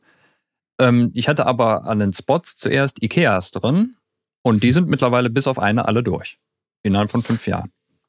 Äh, Guter, Pu- auf jeden Fall beides. Qualität und ähm, Einfachheit im Konzept. Weil du brauchst halt nichts weiter, ne? Du musst Mhm. da nichts anschließen, du musst da kein Trafo selber noch einbauen, du musst die nicht irgendwie äh, super aufwendig netzwerkfähig machen, sondern du steckst die einfach rein und äh, solange quasi die Buchse mit dem Stromkreis verbunden ist, ähm, ne, dein Handy findet sie dann quasi automatisch als Mhm. in der Nähe liegende Bluetooth-Geräte. Dann fügst du die alle hinzu in der App und äh, ab, dann, ab dem Moment hast du das dann quasi einfach da drin. Ja. Und das hat mich einfach super überzeugt. Es ist wirklich einfach Plug and Play, super smart. Also es ist, kommt ja aus dieser Smart Home Genau. Linie von denen und es ist wirklich einfach super smart. Das fand ich geil. Ist äh, tatsächlich recht teuer, also vor allem Mhm. die mehrfarbigen. Ja. Die einfachen sind okay, aber sie halten also sie halten auch sehr sehr lange. Ich kenne noch ein paar andere Kollegen, die das haben, teilweise schon sehr lange und da ist noch nie eine kaputt gegangen. Mhm. Und da ist dann das etwas höhere Investment vielleicht dann am Ende auch wieder sinnvoller als die Teile dauernd we- wegzuschmeißen. Ja, ja, total. Und die Also, Kinder spielen gerne damit. Das ja, sowieso. auf jeden Fall, auf jeden Mhm. Fall. Ja. Vor allem mit den Farben. Mit den Farben in der, bei uns in der Küche. Ständig wird dann da Ja. irgendwie die speziellsten Presets durchgegangen. So, Ja. Dann haben wir irgendwie so Ibiza-Licht, so mit Pink, Lila und grellem Weiß oder so. Aber ich fand das auch interessant, wenn man sich mal so die Beschriftung von LEDs angeguckt hat. Also gerade als das Thema so vor, ja, sag mal, fünf, sechs, sieben Jahren so wirklich im Mainstream ankam, da stand ja überall drin, ja, hier irgendwie mindestens 40.000 Stunden Lebenszeit und so weiter und so fort, wie die das teilweise ja, runtergedampft haben. Ne? Also ja. mittlerweile kannst du froh sein, wenn da noch 20.000 draufsteht oder sowas. Ne? Ja. Und es steht auch auf jeden Fall was drauf, was in der Praxis nicht eingelöst wird. Genau. Mhm. Ne? Also die geben ja keine Garantie auf die Stunden. So von daher, ja. das steht auf jeden Fall. Eine, also in der Küche haben wir so eine ganz kleine, ich glaube, die haben wir schon dreimal gewechselt innerhalb von zwei Jahren. Mhm. Weil die einfach, irgendwann schmiert die einfach ab beim Einschalten ja. des Lichts. Ähm, ja, vielleicht können wir einfach mal zum Schluss noch ein bisschen brainstormen. Beziehungsweise, Klaus, was machst du oder Patrick, was machst du? Was können wir speziell im Studiobetrieb tun, um etwas zur Nachhaltigkeit beizutragen? Klaus, hast du da ein paar Punkte, wo du sagst, ja, das ist eigentlich sowas, was ich mache, was man dazu zählen kann? Ja, also wir haben natürlich jetzt hier sehr viel über Neubausachen gesprochen. Einfach, das ist natürlich eine Sache, die ist entweder gegeben oder die ist nicht gegeben. Aber allgemein, was man in seinem Studiobetrieb machen kann, ist, glaube ich, so ein bisschen, das Problem hat jeder, nämlich hier das gute alte Gas. Man will dann doch immer mal wieder irgendwie was Neues haben. Ne? Also irgendwie, dann grinst einen doch irgendein schönes Analoggerät an oder ein neuer Synthesizer oder ein neues Plugin oder was auch immer. Muss man es haben. Ne? Und vor allen Dingen, wenn man es haben muss, vielleicht auch auf gewisse Kriterien achten. Also das ist sogar bei der Hardware würde ich sagen, einfach überlegen, überlebt das Gerät überhaupt die nächsten fünf Jahre? Also sowohl äh, jetzt nicht nur von der reinen Bauqualität her, sondern auch einfach, werde ich dieses Gerät in fünf Jahren vielleicht noch nutzen? Also wenn man jetzt mal so sagt, so, ja, ich kaufe mir jetzt mal eben so ein Preamp, äh, aber äh, mit dem Ziel hin, ich werde ihn irgendwann durch was Besseres ersetzen. Sollte man dann nicht vielleicht diese eine Zwischenstufe direkt schon überspringen? Ne? ist das, also ist das gegeben. Oder eben Verarbeitungsqualität. Also wenn man schon merkt, irgendwie, da wackelt alles oder ja, so Sachen, das sind auch bei aktuellen Geräten immer noch gummierte Oberflächen oder so, so gummierte Potis oder Seitenteile. Die lösen sich nach ein paar Jahren auf. Und ich weiß nicht, warum sowas überhaupt noch verbaut wird, aber das ist halt alles im Endeffekt Wegwerfzeug. Oder halt, wenn du ähm, in dem Gerät, zum Beispiel jetzt hier klassisches Beispiel, irgendein so Synthesizer, der gleichzeitig auch noch verspricht, er ist ein Audio-Interface. Das ist ja toll, musst du nicht noch extra ein Audio-Interface kaufen oder sowas. Super für den Anfang.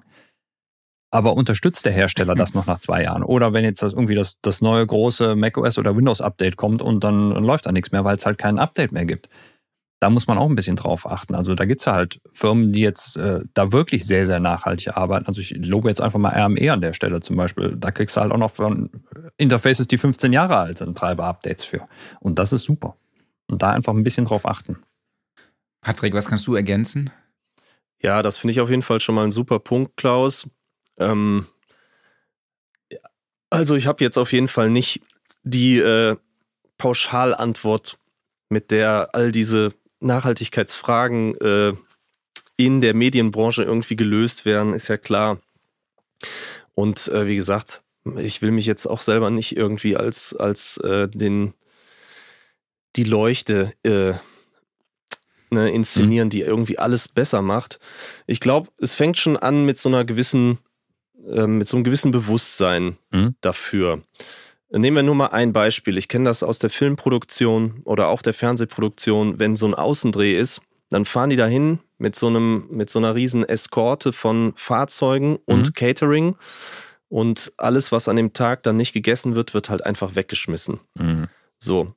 Und ich glaube, dass es auch jedem Caterer das in der Seele wehtut, das wegzuschmeißen. Mhm. Das niemand macht das doch gerne, so Lebensmittel mhm. wegschmeißen. Aber es gibt halt einfach Auflagen in Deutschland, die halt mit Hygiene und Gesundheit und so zu tun haben, um die du halt als gewerblicher Anbieter auch nicht drum herum kommst. Das Essen muss halt weggeschmissen werden.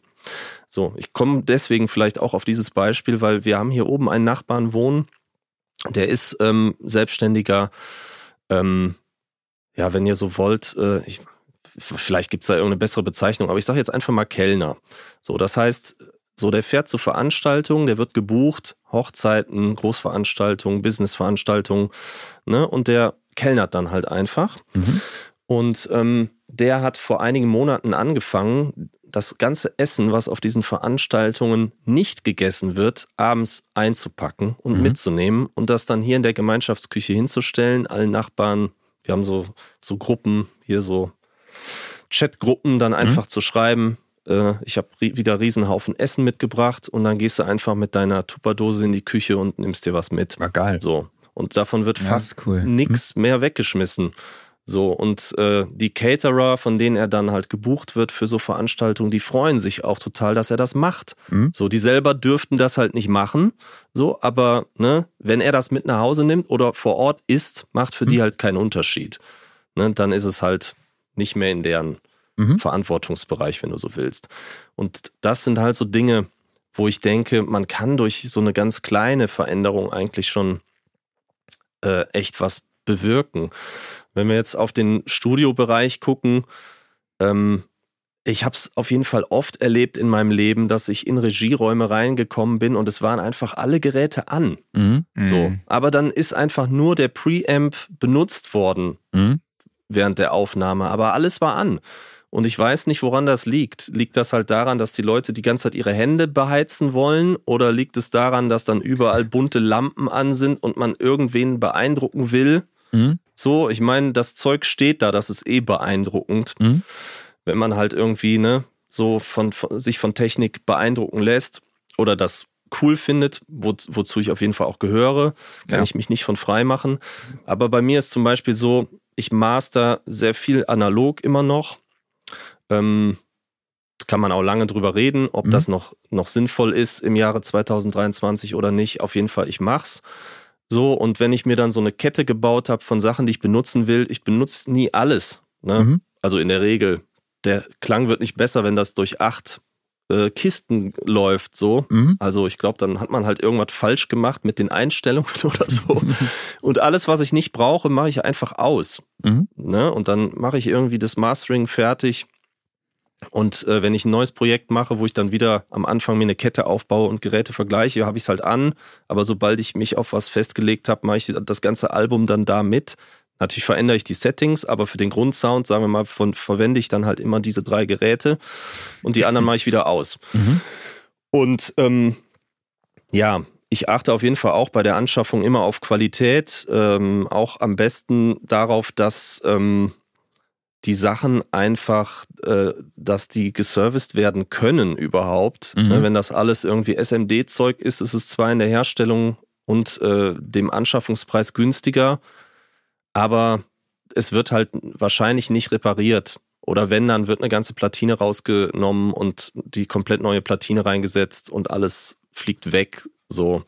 Aber wenn das immer noch Sachen sind, die quasi so Punkt zu Punkt verlötet sind, da kannst du jeden äh, Koppelkondensator, du kannst halt alles tauschen.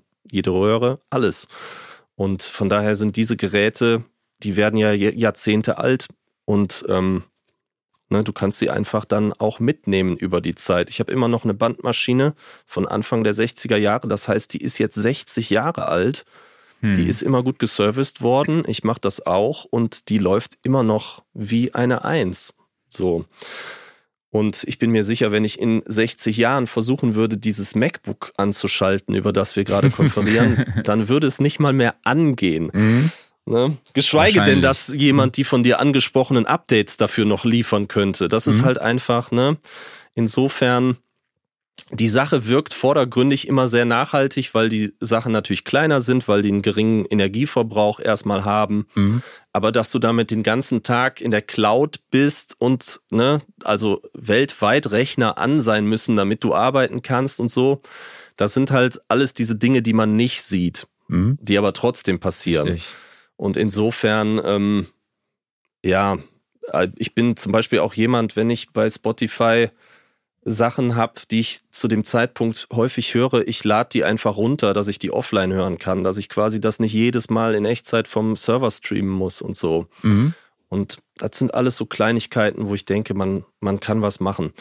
Genauso wie dieses, also ich finde fast dieses Teilen-Konzept noch wichtiger. Mhm. Total. Ähm, wenn man jetzt einfach merkt, man hat viel Leerstand, dann hol doch einfach noch jemand dazu in deinen Raum. Mhm. Wenn du Angst um dein Equipment hast, vielleicht muss es ja kein anderer Toningenieur sein, sondern vielleicht ein Musiker, der dann einmal die Woche ähm, auf deiner Gitarrensammlung übt oder der da eine Musikstunde gibt oder so und anderen Leuten Gitarre äh, spielen beibringt. Mhm.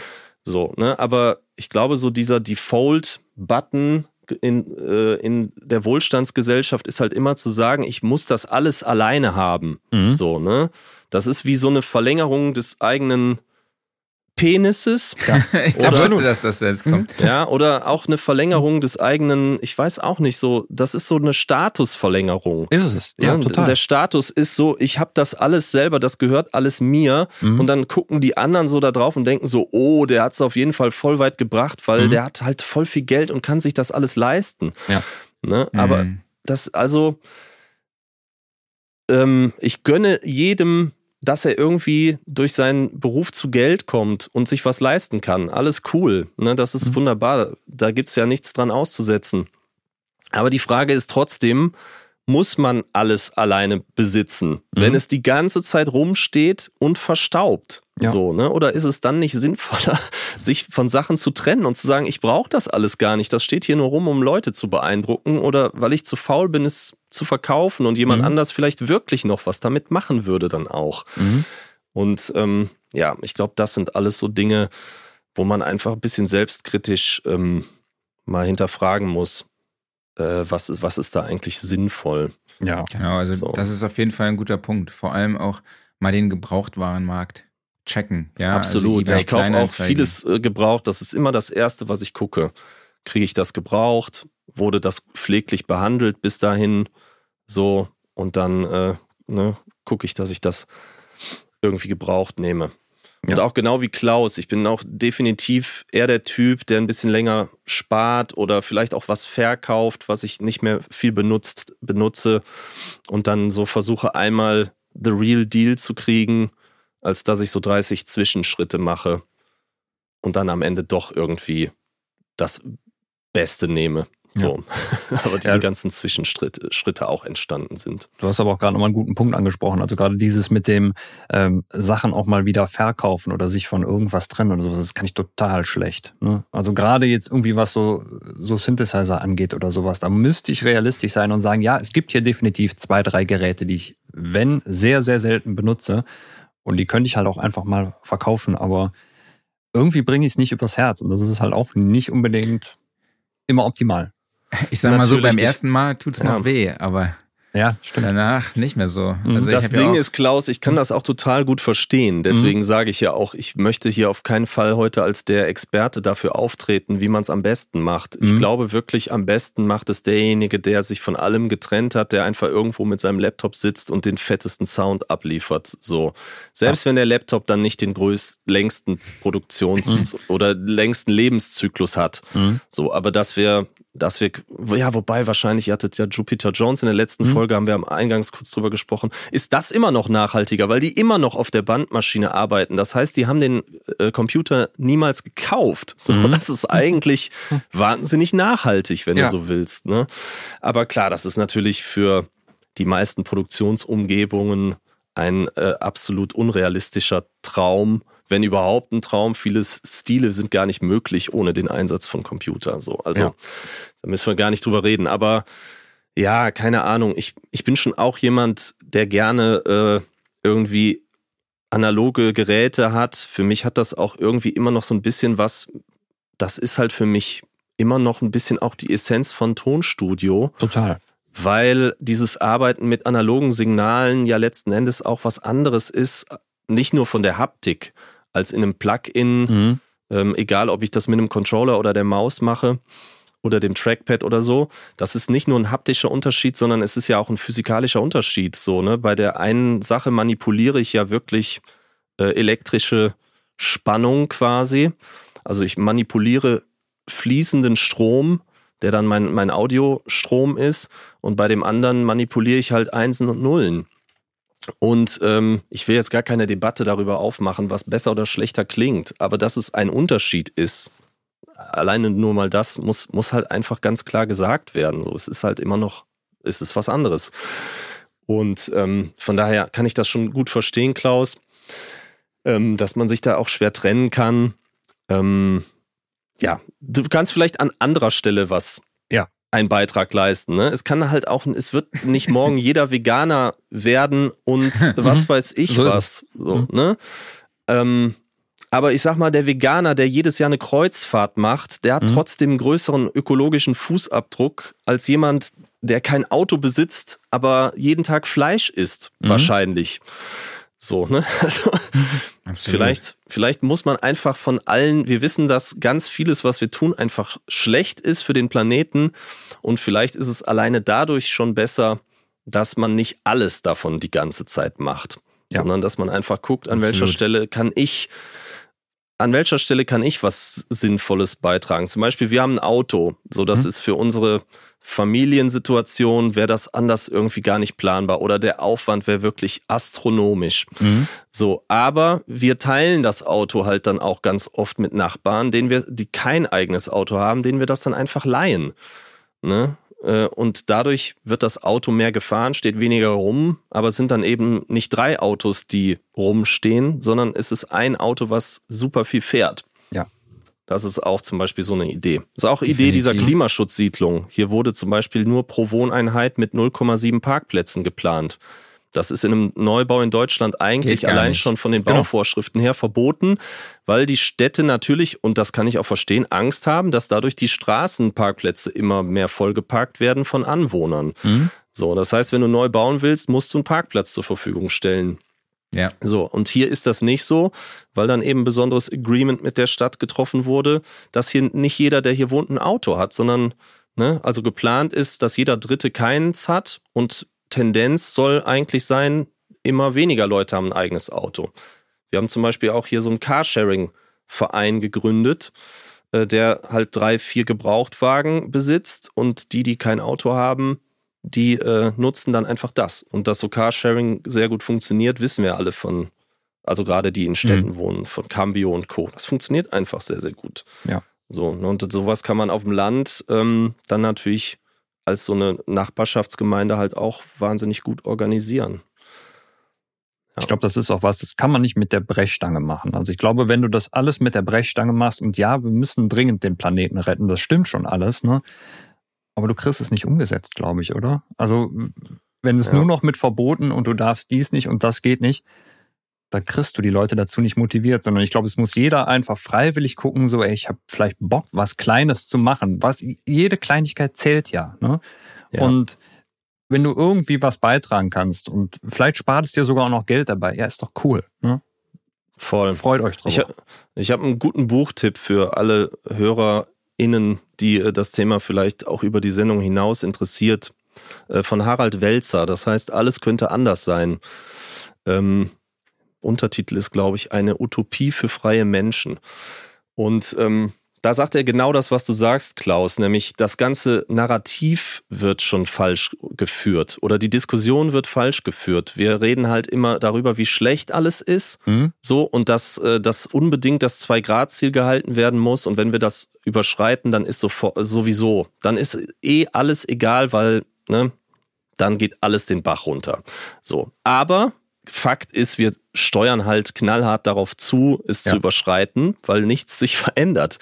So, und er sagt in diesem Buch, und das fand ich deswegen wahnsinnig inspirierend, ähm, dass man einfach wegkommen muss von diesem Narrativ, alles ist scheiße und man muss jetzt auf alles verzichten und sich in allem einschränken und Genau. das ist dann noch viel blöder. Ja. Weil dann Ja. ist das Leben ja überhaupt nicht mehr lebenswert, wenn man Richtig. jetzt auch nicht mal mehr Fleisch essen kann und dann Mhm. darf ich nicht mehr in Urlaub fliegen und mir wird alles genommen. Mhm. So, und man muss halt irgendwie, man muss an einem Zukunftsbild arbeiten, was dieses Wegfallen von wirklich Scheißaktivitäten von uns durch etwas Positives anderes ersetzt. Super gut. So, ne, wenn du jetzt quasi sagst, alle verzichten auf ihr Auto, boah, voll Kacke, Mobilität wird total eingeschränkt und so. Aber wenn du einfach stattdessen sagen würdest, stellt euch mal die Kölner Stadt vor, wo es kaum noch Straßen gibt. Mhm. Und stattdessen wären das alles Parks. Es wäre alles grün. So, was würde das denn eigentlich heißen für das Leben in so einer Stadt? Wir hätten bessere Luft. Da würden überall Vögel sein. Mhm. So, da würden überall Kinder spielen oder auch Erwachsene zusammenkommen. So, und wenn du dann quasi den öffentlichen Nahverkehr und so Fahrradschnellstraßen so organisierst, dass Mobilität einfach gewährleistet bleibt, dann ist das doch eine wesentlich lebenswertere Stadt als diese jeden Tag Ja. völlig verstopfte innere Kanalstraße. Mhm. So. Aber die Geschichte wird einfach andersrum erzählt, nämlich von dem positiven Endpunkt. Mhm. So, ne? Und nicht, du musst dein Auto aufgeben, sonst bist du ein böser Mensch. Ja. So. Und ich glaube, ja, wenn man äh, an vielen Stellen vielleicht einfach versucht, ein positives Narrativ zu haben, nämlich anstatt zu sagen, boah, ich soll irgendwie kein fettes eigenes Tonstudio mehr haben, voll doof, jetzt kann ich mir nicht mehr jeden Tag einen darauf äh, abkeulen, Mhm. dass ich so wahnsinnig erfolgreich bin, weil ich kann mir das fette eigene Studio nicht mehr leisten. Oder die verlangen jetzt von mir, dass ich es mir nicht mehr leisten darf, Mhm. weil das ist überhaupt nicht nachhaltig, dass ich hier alleine auf 130 Quadratmetern sitze mit dem fancysten Zeug und alle, die vorbeikommen, sind so wahnsinnig beeindruckt. So, dann stell doch einfach anstelle von diesem Narrativ mal das Narrativ, überleg dir doch mal, wie dein Arbeitsalltag aussehen würde, wenn du da noch vier Leute mit reinholst. So. Und ihr würdet zusammen eine Mittagspause machen und einen Kaffee trinken und Mhm. äh, euch gegenseitig euren Arbeitsstand zeigen und du hättest einfach einen viel sozialeren Berufsalltag, als die ganze Zeit alleine auf deinen 130 Quadratmetern zu sitzen und dir einen drauf abzukeulen. Mhm. So. Und ne, direkt ist das irgendwie ein positiveres Bild, als den Leuten zu sagen, schränkt euch die ganze Zeit ein, schränkt euch die ganze Zeit ein. So, und das gleiche gilt ja auch für Urlaub. Also ich kenne total viele Leute, die machen so die heftigsten äh, Fern- und Weltreisen. Und natürlich ist das total geil, was von der Welt zu sehen. Und keiner würde das in Abrede stellen. Und vielleicht ist es auch wichtig für Völkerverständigung und das Kennenlernen anderer Kulturen und so. Aber trotzdem kenne ich einige, die kommen dann nach Hause und die sind total gestresst, weil die jetzt äh, 25 Zeitzonen überwunden haben Ja. und äh, einfach komplett im Arsch sind und dann und fuck und Montag muss ich wieder arbeiten. So. Und da muss man sich halt auch einfach mal fragen, so, was möchte ich denn eigentlich? Möchte ich irgendwie eine entspannte Zeit haben und maximal erholt wieder nach Hause kommen? So, und erreiche ich das eher dadurch, dass ich irgendwie in drei Wochen mir fünf Länder angucke im Schnelldurchlauf? Oder erreiche ich das eher dadurch, dass ich vielleicht irgendwo hinfahre, auf entspannt eine super Zeit habe und auf entspannt wieder nach Hause komme? So, ne? Und ja, das könnten wir jetzt durchdeklinieren für tausend Lebensbereiche. Und wie gesagt, Total. ich Ja. mache auch da, weiß Gott, äh, alles falsch, was man falsch machen kann. So, aber man versucht ja irgendwie so seine Lehren zu ziehen oder seine Erfahrungen auch zu ziehen aus Dingen, die man dumm angestellt hat. Und ich kann wirklich nur allen Hörern aus Erfahrung sagen, ich war mal anderthalb Jahre in Australien, absolut nicht nachhaltig, weil ich dafür natürlich ans andere Ende der Welt geflogen bin. Aber ich habe dort anderthalb Jahre aus einem Koffer und einem Rucksack gelebt. Und es war eine der besten Zeiten meines Lebens. So, und da hatte ich nicht die Synthi-Sammlung hinter mir Mhm. oder die, die analogen Geräte vor mir. Und ich habe trotzdem mehr an Musik gearbeitet als jemals danach wieder. Also man muss sich auch mal einfach nur bewusst machen, was man dann für Konsequenzen daraus zieht, bleibt ja wieder jedem selber überlassen. Aber sich nur mal bewusst machen, Besitz macht einen auch abhängig. Das stimmt. Es macht einen abhängig vom Wohnort. Es schränkt einen finanziell ein, weil man muss die Sachen zumindest irgendwo hinstellen. Das heißt, das muss man bezahlen, entweder kaufen oder mieten. Und man muss sich um die Dinge kümmern, wenn man möchte, dass sie ihren Wert behalten. So, Mhm. wenn man es einfach nur alles irgendwo reinstellt und verkacken lässt, Mhm. so dann ne, ist das eine schlechte Investition. Ja. So, und je weniger man davon hat, desto freier ist man im Grunde, sich durch sein Leben zu bewegen und auch was an seinem Leben verändern zu können. Heute möchte ich mal woanders arbeiten oder ich möchte etwas anderes machen. So, ne? Je weniger man mitschleppt an äh, Kram, desto, desto freier ist man im Grunde. Ne? Ja. Oder vereinfacht gesagt, wir brauchen mehr Zeit und weniger Zeug. Mhm. Und ja, ich glaube Absolut. das. Ich glaube, das war schon ein sehr gutes Schlussplädoyer, Ja, ich glaube auch. die Episode. äh, danke dir, Patrick, auf jeden Fall. Ich glaube, dann können wir mit den Typfragen weitermachen. Sehr, sehr gerne. So, ich glaube, beim letzten Mal, als du da warst, Patrick, hatten wir die Typfragen noch nicht. Falls wir sie hatten, äh, du, du konntest dich jedenfalls auch nicht mehr dran erinnern. Egal, wir machen die jetzt einfach und da musst du jetzt durch. Also, ich stelle dir eine von, äh, ich stelle stell dir zwei Antwortmöglichkeiten zur Auswahl. Du musst dich für eine von beiden entscheiden. Und nicht begründen. Und nicht begründen. Okay. Der, der Herr muss Also noch was anderes einfach, machen. einfach Ich habe schnell schon wieder Hunger. Ja. Okay. Okay. Mac oder PC? Mac. 1176 oder LA2A? LA2er. Analog oder digital? Beides. Dann jetzt die alles entscheidende Frage, bei der ich mir gerade ernsthaft überlege, welche Schaltung eigentlich nachhaltiger ist. Kommt der EQ vor oder hinter den Kompressor? Mal so, mal so. Mhm. 44,1 Kilohertz oder 48 Kilohertz? 48. Every day, all day. Oh. Vinyl oder CD? Vinyl. U47 oder U87? U47. Und Wein oder Whisky? Whisky. Danke dir. Ach, echt? Ach, cool. Müssen wir mal einen trinken. Ähm, dann haben wir noch eine Kategorie, die nennt sich Studioküche. Gibt es ähm, ein Gericht, was so dein typisches Studiogericht ist, was irgendwie schnell geht und vielleicht doch noch irgendwo gesund ist? Also gesund kann man auch mal hinten anschieben. Ob es gesund ist, vermutlich nicht so, ähm, weil es natürlich Kohlenhydrate enthält, aber es ist vielleicht etwas besser als die Tief Tiefkühlpizza und trotzdem schnell gemacht. Und immer sehr lecker sind Gnocchi. Hm. Einfach mit bisschen Butter oder Öl in die Pfanne, dauert zwei, drei Minuten. Und das Geile ist, man kann das dann mit wenig Aufwand äh, mit so ein bisschen Gemüse einfach ergänzen und es geht trotzdem super schnell. Also Ja. einfach noch eine Zucchini dazu oder ein paar Champignons und eine Paprika, bisschen Parmesan, dauert 10, 15 Minuten inklusive Schnibbeln und Waschen. Und äh, also dauert genauso lang wie eine Tiefkühlpizza, ist aber dann doch ein bisschen gesünder. Vielleicht. Und vor allem, du, du hast Gnocchi gesagt und nicht Gnocchi. Oder Gnocchi. Gnocchi. Ja, ja, zu den Gnocchi passt natürlich dann der Espresso danach besser. ähm, aber ich habe sie noch nie gegessen. Okay. So, dann haben wir noch unseren Referenztrack. Wir haben eine Spotify-Playlist, die wir jede Woche mit neuen Songs befüllen. Und Patrick, hast du irgendeinen Song, wo du sagst, da ist entweder der Mix super, der Song ist wunderbar gemastert, äh, das Songwriting ist speziell oder spezielles Sounddesign, egal welches Genre, egal welches Jahrzehnt. Boah. Ja, mit Sicherheit. Das ist natürlich jetzt ein bisschen auf, auf kaltem Fuß erwischt. Also wenn nicht, Ähm. wenn du noch Zeit zum Überlegen brauchst, dann ähm, machen wir einfach mal weiter und in der Zeit kannst du noch mal ein bisschen überlegen, wenn dir das hilft. Äh, Slow Burn von Ah. ähm, äh, ah, hier so eine, das ist so ein, so ein Country-Ding. Ich bin überhaupt kein Country-Fan, aber es ist unfassbar gut gemischt. äh, Casey Musgraves, Slow Ja. Burn. Alles klar, Ah, cool. wird draufgepackt. auf jeden Fall mal reinziehen. Super. Marc, was hast du dabei?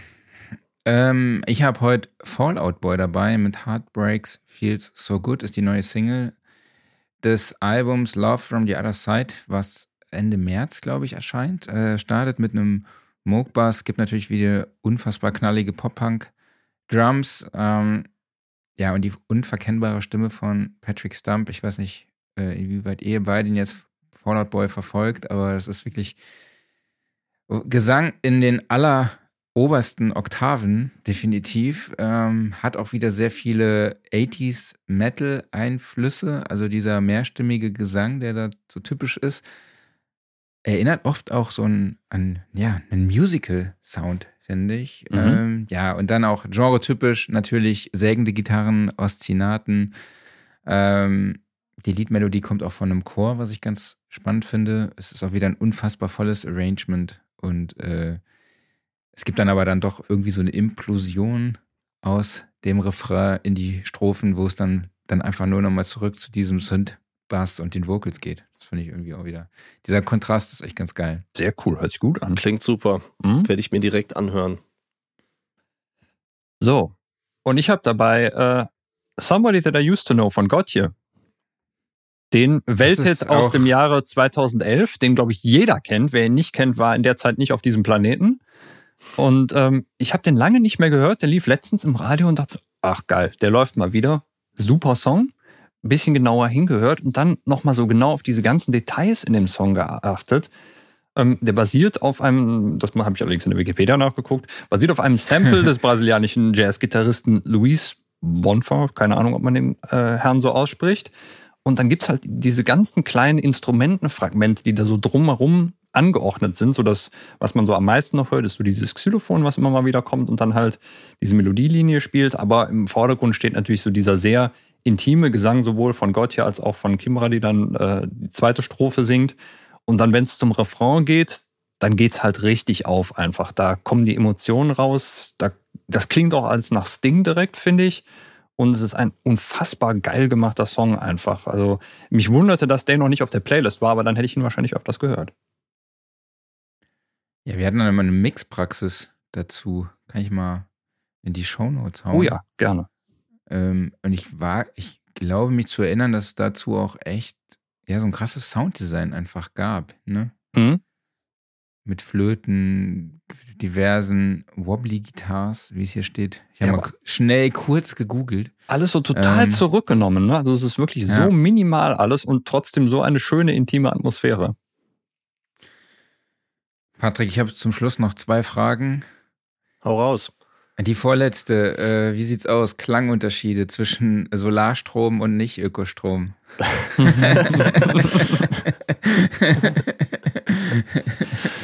Ja, es klingt einfach total anders. Also Ja, ne? der, der Ökostrom klingt halt eher nach Musik, wo jemand so einen Wollschal trägt und äh, gehäkelte Socken anhat. Mhm.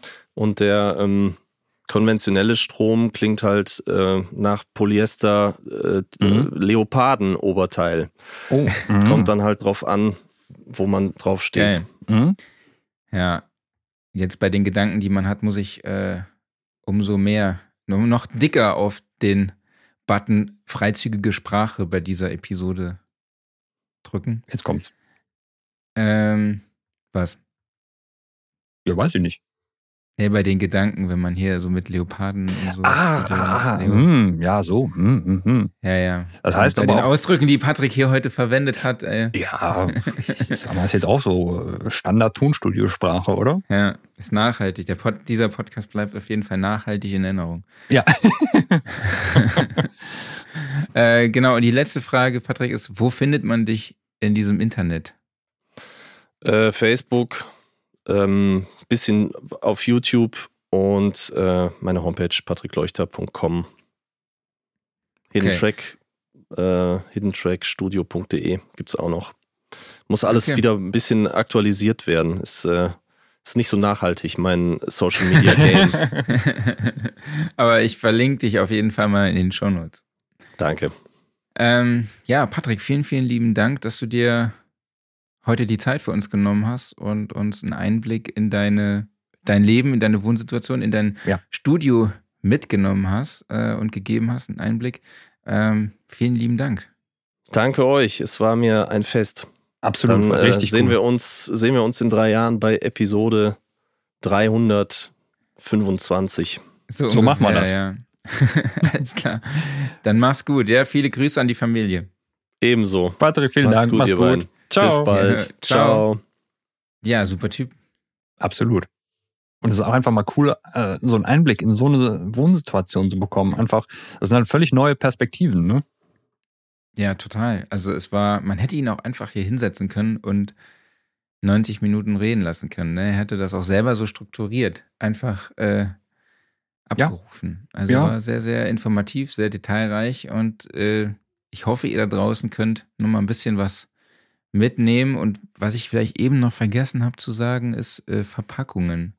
Oh ja. Vielleicht bestellt ihr nicht wirklich, wenn ihr euch eine Gitarre aussucht, vielleicht bestellt ihr nicht alle beim Store, lässt die kommen und äh, schickt sie danach wieder zurück. So, Genau. Vielleicht fahrt ihr dann wirklich einfach mal hin, mit dem Zug natürlich. Aber bei Verpackungen muss ich sagen, da hat sich ja insofern schon mal was gebessert, dass die Verpackungsmaterialien geiler geworden sind. Also einfach so, du hast nicht mehr so zum Beispiel dieses bergeweise irgendwie Schaumstoff oder sonstiges Zeug da drin, sondern es ist oft einfach Karton inzwischen. Ja, aber was für Karton da manchmal, wie, wie groß die manchmal sind, für die Dinge, die man da manchmal bestellt. So, also das ist schon, Die Umkartons, meinst du? ja, ja, echt heftig. Das auf jeden Fall, genau. Genau. Naja. Äh, Patrick hat ja auch mit seinem T-Shirt schon eine gute Überleitung In der Tat, ja. Äh, Studioszene 2023 findet vom 17. bis 19.10. auf der Messe Hamburg statt, zusammen mit der LeadCon, also dem Community-Event der Veranstaltungsbranche. Äh, mit dabei sind als Speaker bereits bestätigt Rowan Ewart vom Produce Like a Pro, dann Catherine Marks, die unter anderem mit The Killers gearbeitet hat, Moritz Enders, Jill Zimmermann und Quarterhead und weitere Namen werden auf jeden Fall noch folgen. Und mit am Start sind natürlich die Top-Brands der Pro-Audio-Branche, die euch vor Ort ihr Top Gear vorstellen, präsentieren und äh, alle eure Fragen beantworten. Und Highlight ist auch wirklich, dass an allen drei Tagen für die Verpflegung der Besucher aus Getränken und Essen gesorgt ist. Das heißt, ihr müsst einfach nur ein Ticket kaufen, vorbeikommen und ein entspanntes Event erleben. Hört sich gut an. Alle Infos dazu findet ihr unter studioszene.de. Den Link setze ich natürlich auch nochmal in die Shownotes. Aufreger der Woche. Hast du was dabei? Mhm.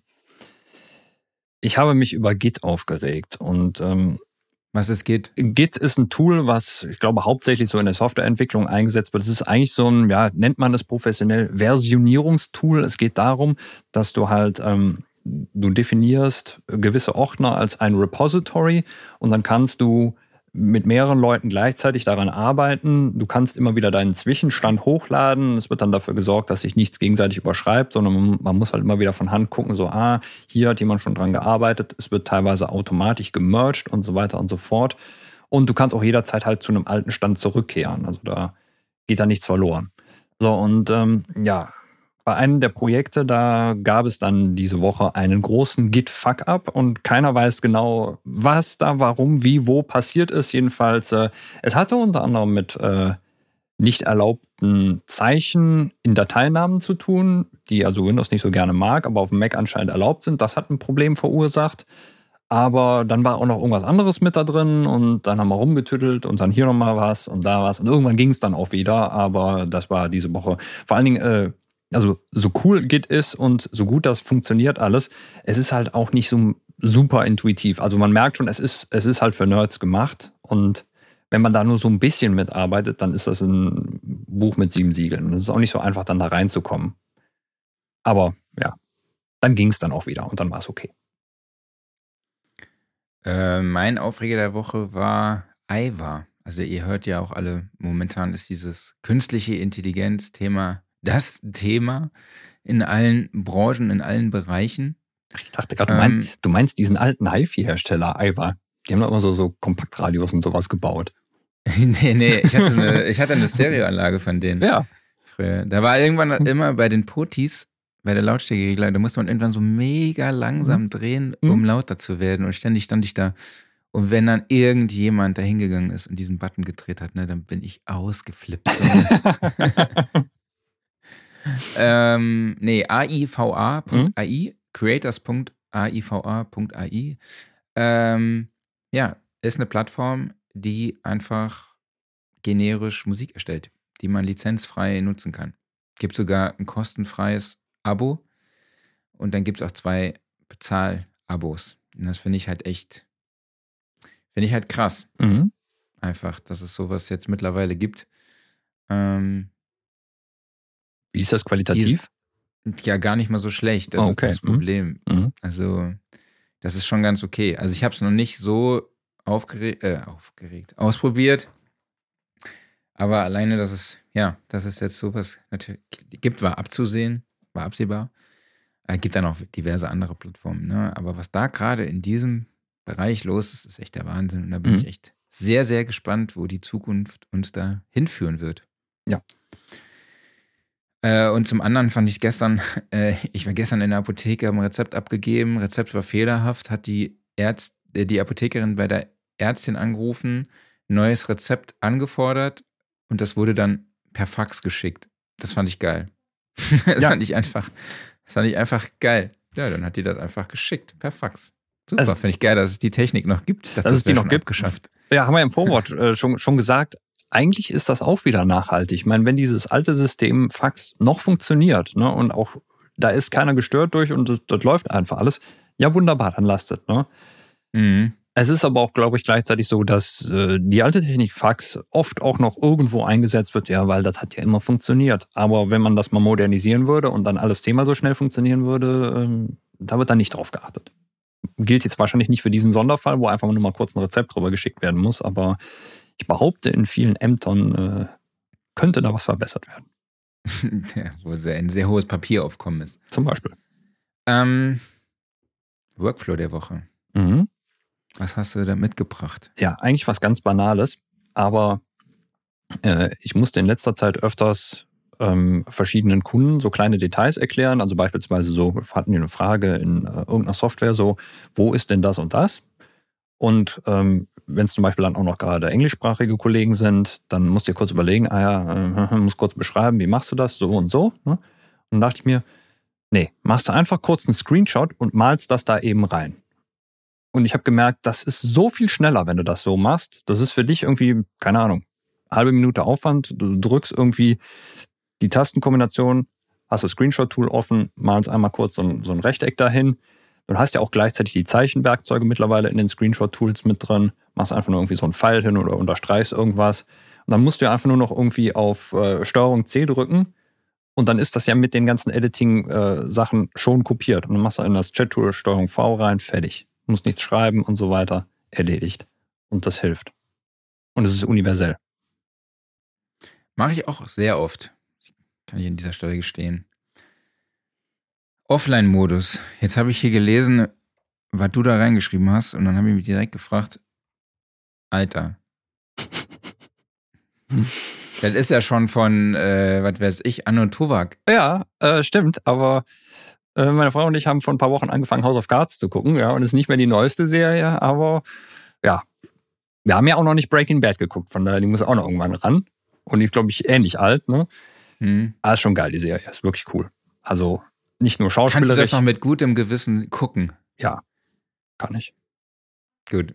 Ich glaube auch mittlerweile, ich, ich bin da nicht up to date, aber ich meine, glaube ich, Kevin Spacey ist auch teilweise freigesprochen worden bisher, ne? Boah, ich bin da nicht up to date, ja. aber es ist trotzdem großartiger Schauspieler. Äh, top. Mensch kann ich nicht will ich jetzt auch nicht an dieser Stelle beurteilen, aber schauspielerische Leistung. Killer. In, ja, absolut. In der Serie von allen finde ich, äh, der Cast ist echt super. Ja.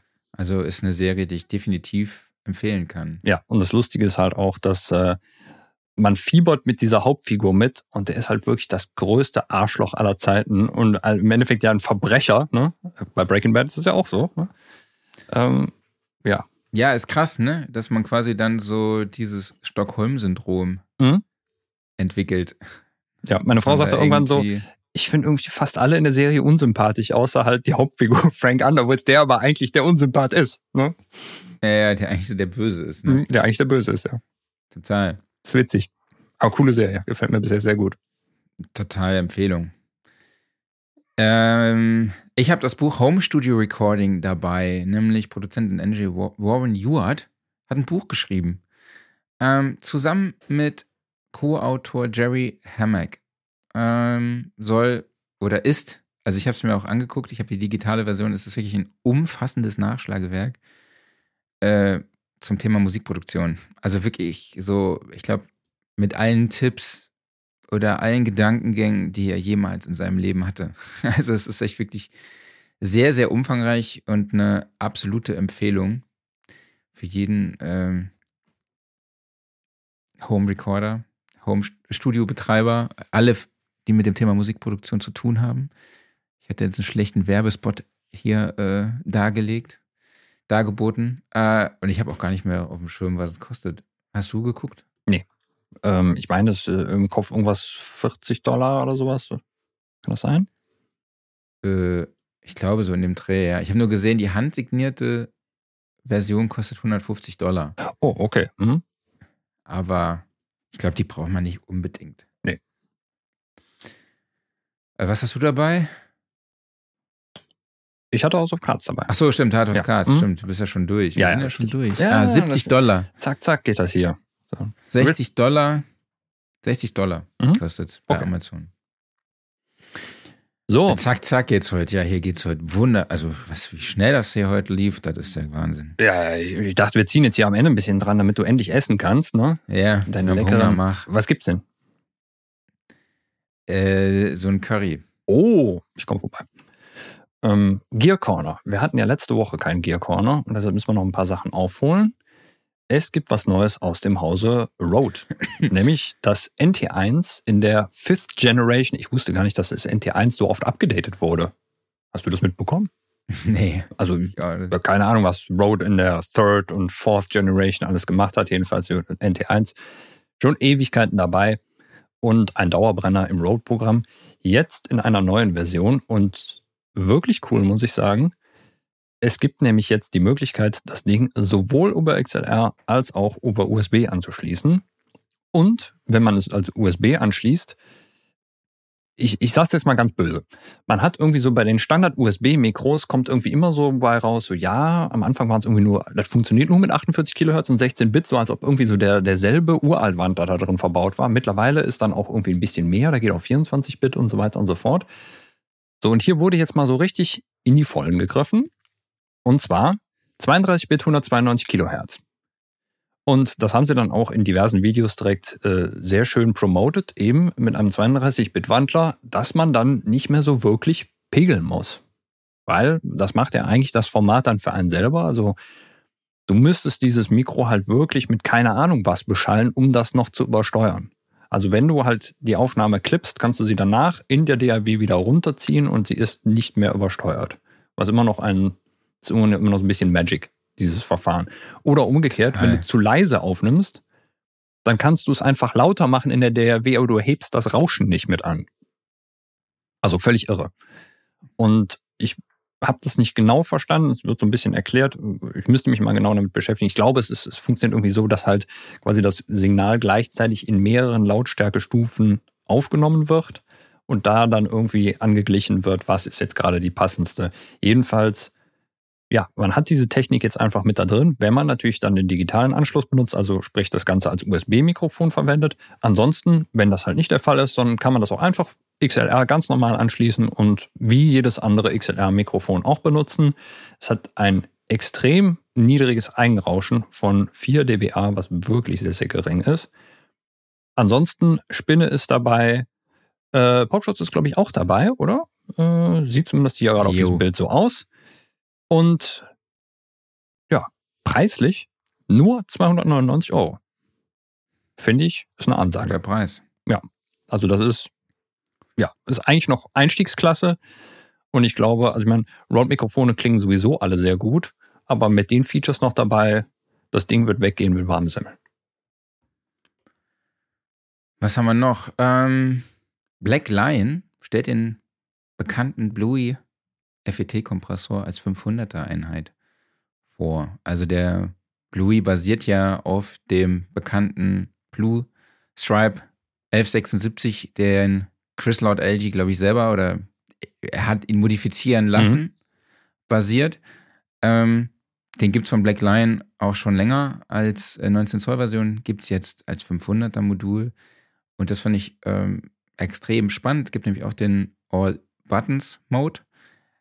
Und ich glaube, den lasse ich mir mal zum Testen schicken. Mhm. Weil ich habe hier meine Bento-Box von Fredenstein. Mhm. Da werde ich den dann mal reinknallen und testen. Kostet 929 Euro und ist ab April 2023 verfügbar. Sehr cool. Bin ich gespannt. Ja. Da muss ich ähm, jetzt, äh, ich muss einen Satz gerade sagen, das habe ich eben vergessen. Ähm, Chris Lord LG, äh, nee, äh, Chris Lord LG komme ich zu Waves und viele meckern ja aber Waves, ne? Aber man muss halt sagen, die sind mit ihrem Update-Plan halt wirklich auch sehr nachhaltig. Haben wir schon ein paar Mal gesagt, aber du kriegst selbst die ältesten Waves-Plugins heute immer noch zum Laufen. Auch wenn die Dinger schon 25 Jahre plus alt sind. Das muss man So, nicht jetzt gut können halten. wir. Ja, drück, drück mal den Knopf, den du schon lange nicht mehr gedrückt hast. Ich weiß, ich hoffe, es ist der richtige Knopf. Oh, jetzt, jetzt passiert was. Herzlich willkommen zu Klaus Beats Steinberg-Ecke. Den wirst du bestimmt in nächster Zeit noch öfters drücken müssen, weil naja, bald steht ja auch mal wieder ein neues Cubase-Update an und Steinberg hat auch gerade einen Sale von Cubase gemacht. Von daher, meistens ist das so, wenn der Sale vorbei ist, dann dauert es nicht mehr so lange, bis die neue Version kommt. Darf ich Aber- eigentlich jetzt schon essen gehen oder muss ich noch dabei bleiben? Ja, dann, dann machen wir jetzt relativ schnell, weil ich überfliege das Ganze auch nur. Ich habe zwar den neuen Halion 7 schon, aber ich habe auch wirklich nur, ich habe ihn aufgemacht, fünf Minuten drauf geguckt und dann hatte ich keine Zeit mehr leider. Also Halion 7 ist draußen. Endlich nach langer Zeit Update von Steinbergs Sampler. Ja, ich weiß gar nicht, ob man Sampler überhaupt noch sagen kann. Nennen wir es mal Multi-Instrument, weil eigentlich ja alle Instrumente, die Steinberg so rausbringt, basieren ja auf der Halion Engine und die kann natürlich viel, viel mehr inzwischen als einfach nur Samples abspielen. Ja, was haben sie denn alles so neu in der Version 7 gemacht? Wie gesagt, ich habe es nur aufgemacht, mir kurz angeguckt, aber noch nichts großartig damit gemacht. Das prominenteste Feature, was sie so beworben haben, ist der komplett neue FM-Mode, den sie da drin haben. Sie sagen auch, ja klar, in Zusammenarbeit mit, mit Yamaha entwickelt, weil Steinberg gehört ja auch zu Yamaha. Und sie haben da Algorithmen aus äh, dem DX7 genommen, aus dem TX81Z und ähm, das Ganze vom Montage inspirieren lassen. Sie bezeichnen das als die mächtigste äh, FM-Engine, die es gibt.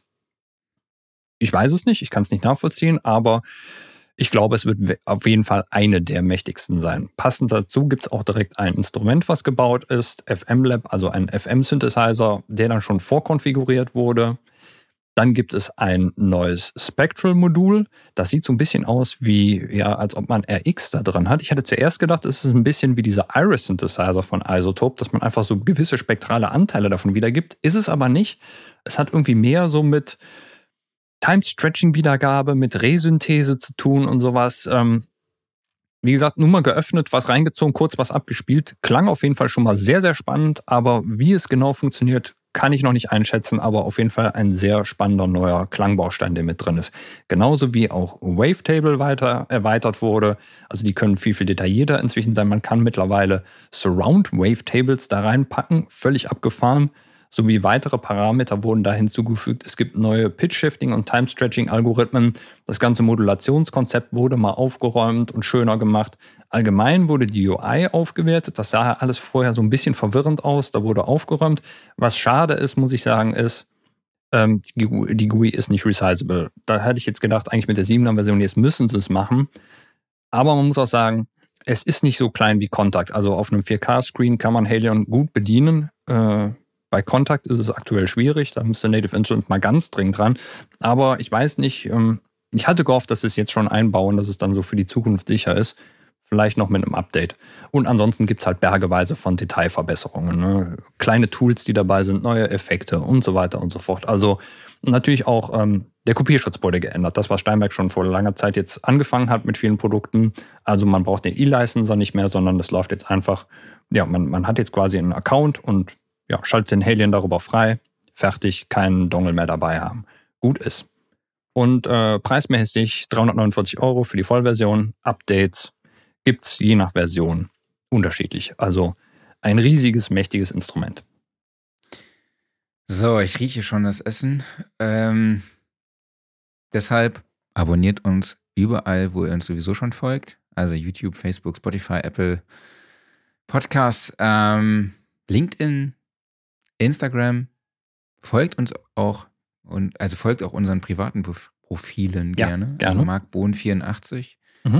Oder Klaus Wie Beetz. heißt du? Klaus Beetz, da findet ihr uns generell, würde, würde uns sehr freuen. Ja. Und setzt natürlich überall auch die Glocke, damit ihr wisst, wenn wieder ein neues Gelaber von uns online ist. Ich finde schön, dass sich das mit diesem Glocke setzen so total als Standard rauskristallisiert hat. Irgendwie alle haben die Glocke übernommen. Ja, ist doch cool. Ja, Ding Dong. Wer hat damit angefangen? YouTube oder? Ich glaube ja. Immer Ja. das Glöckchen setzen. So, the Judy. stage is yours. Jawohl. Ähm, wissen wir denn schon, wer nächste Woche vorbeikommt? Herr Bohn. Wissen wir nicht. Okay, äh, ich weiß es, ich ich hab's gerade nicht auf dem Schirm. Alles mal. e- äh, ist egal. So, im Sinne der Nachhaltigkeit verbrauchen wir jetzt nicht weiter eure Zeit und unseren Strom. Das heißt, vielen, vielen Dank an euch alle, dass ihr dabei wart. Vielen Dank an dich, Marc, und natürlich vielen Dank an den lieben Patrick, dass er uns von seiner neuen Wohn- und Studiosituation so offen erzählt hat. Nächste Woche haben wir keine Ahnung, wen zu Gast. Wir lassen uns überraschen. Wird bestimmt auch ein spannendes Thema. Bis dahin erheben wir uns von unserem schönen Studiosofa, denn das wird präsentiert vom Music Store in Köln, dem Paradies für Musiker. Und bis dahin bleibt gesund und Viel Spaß. Macht's gut. Ciao.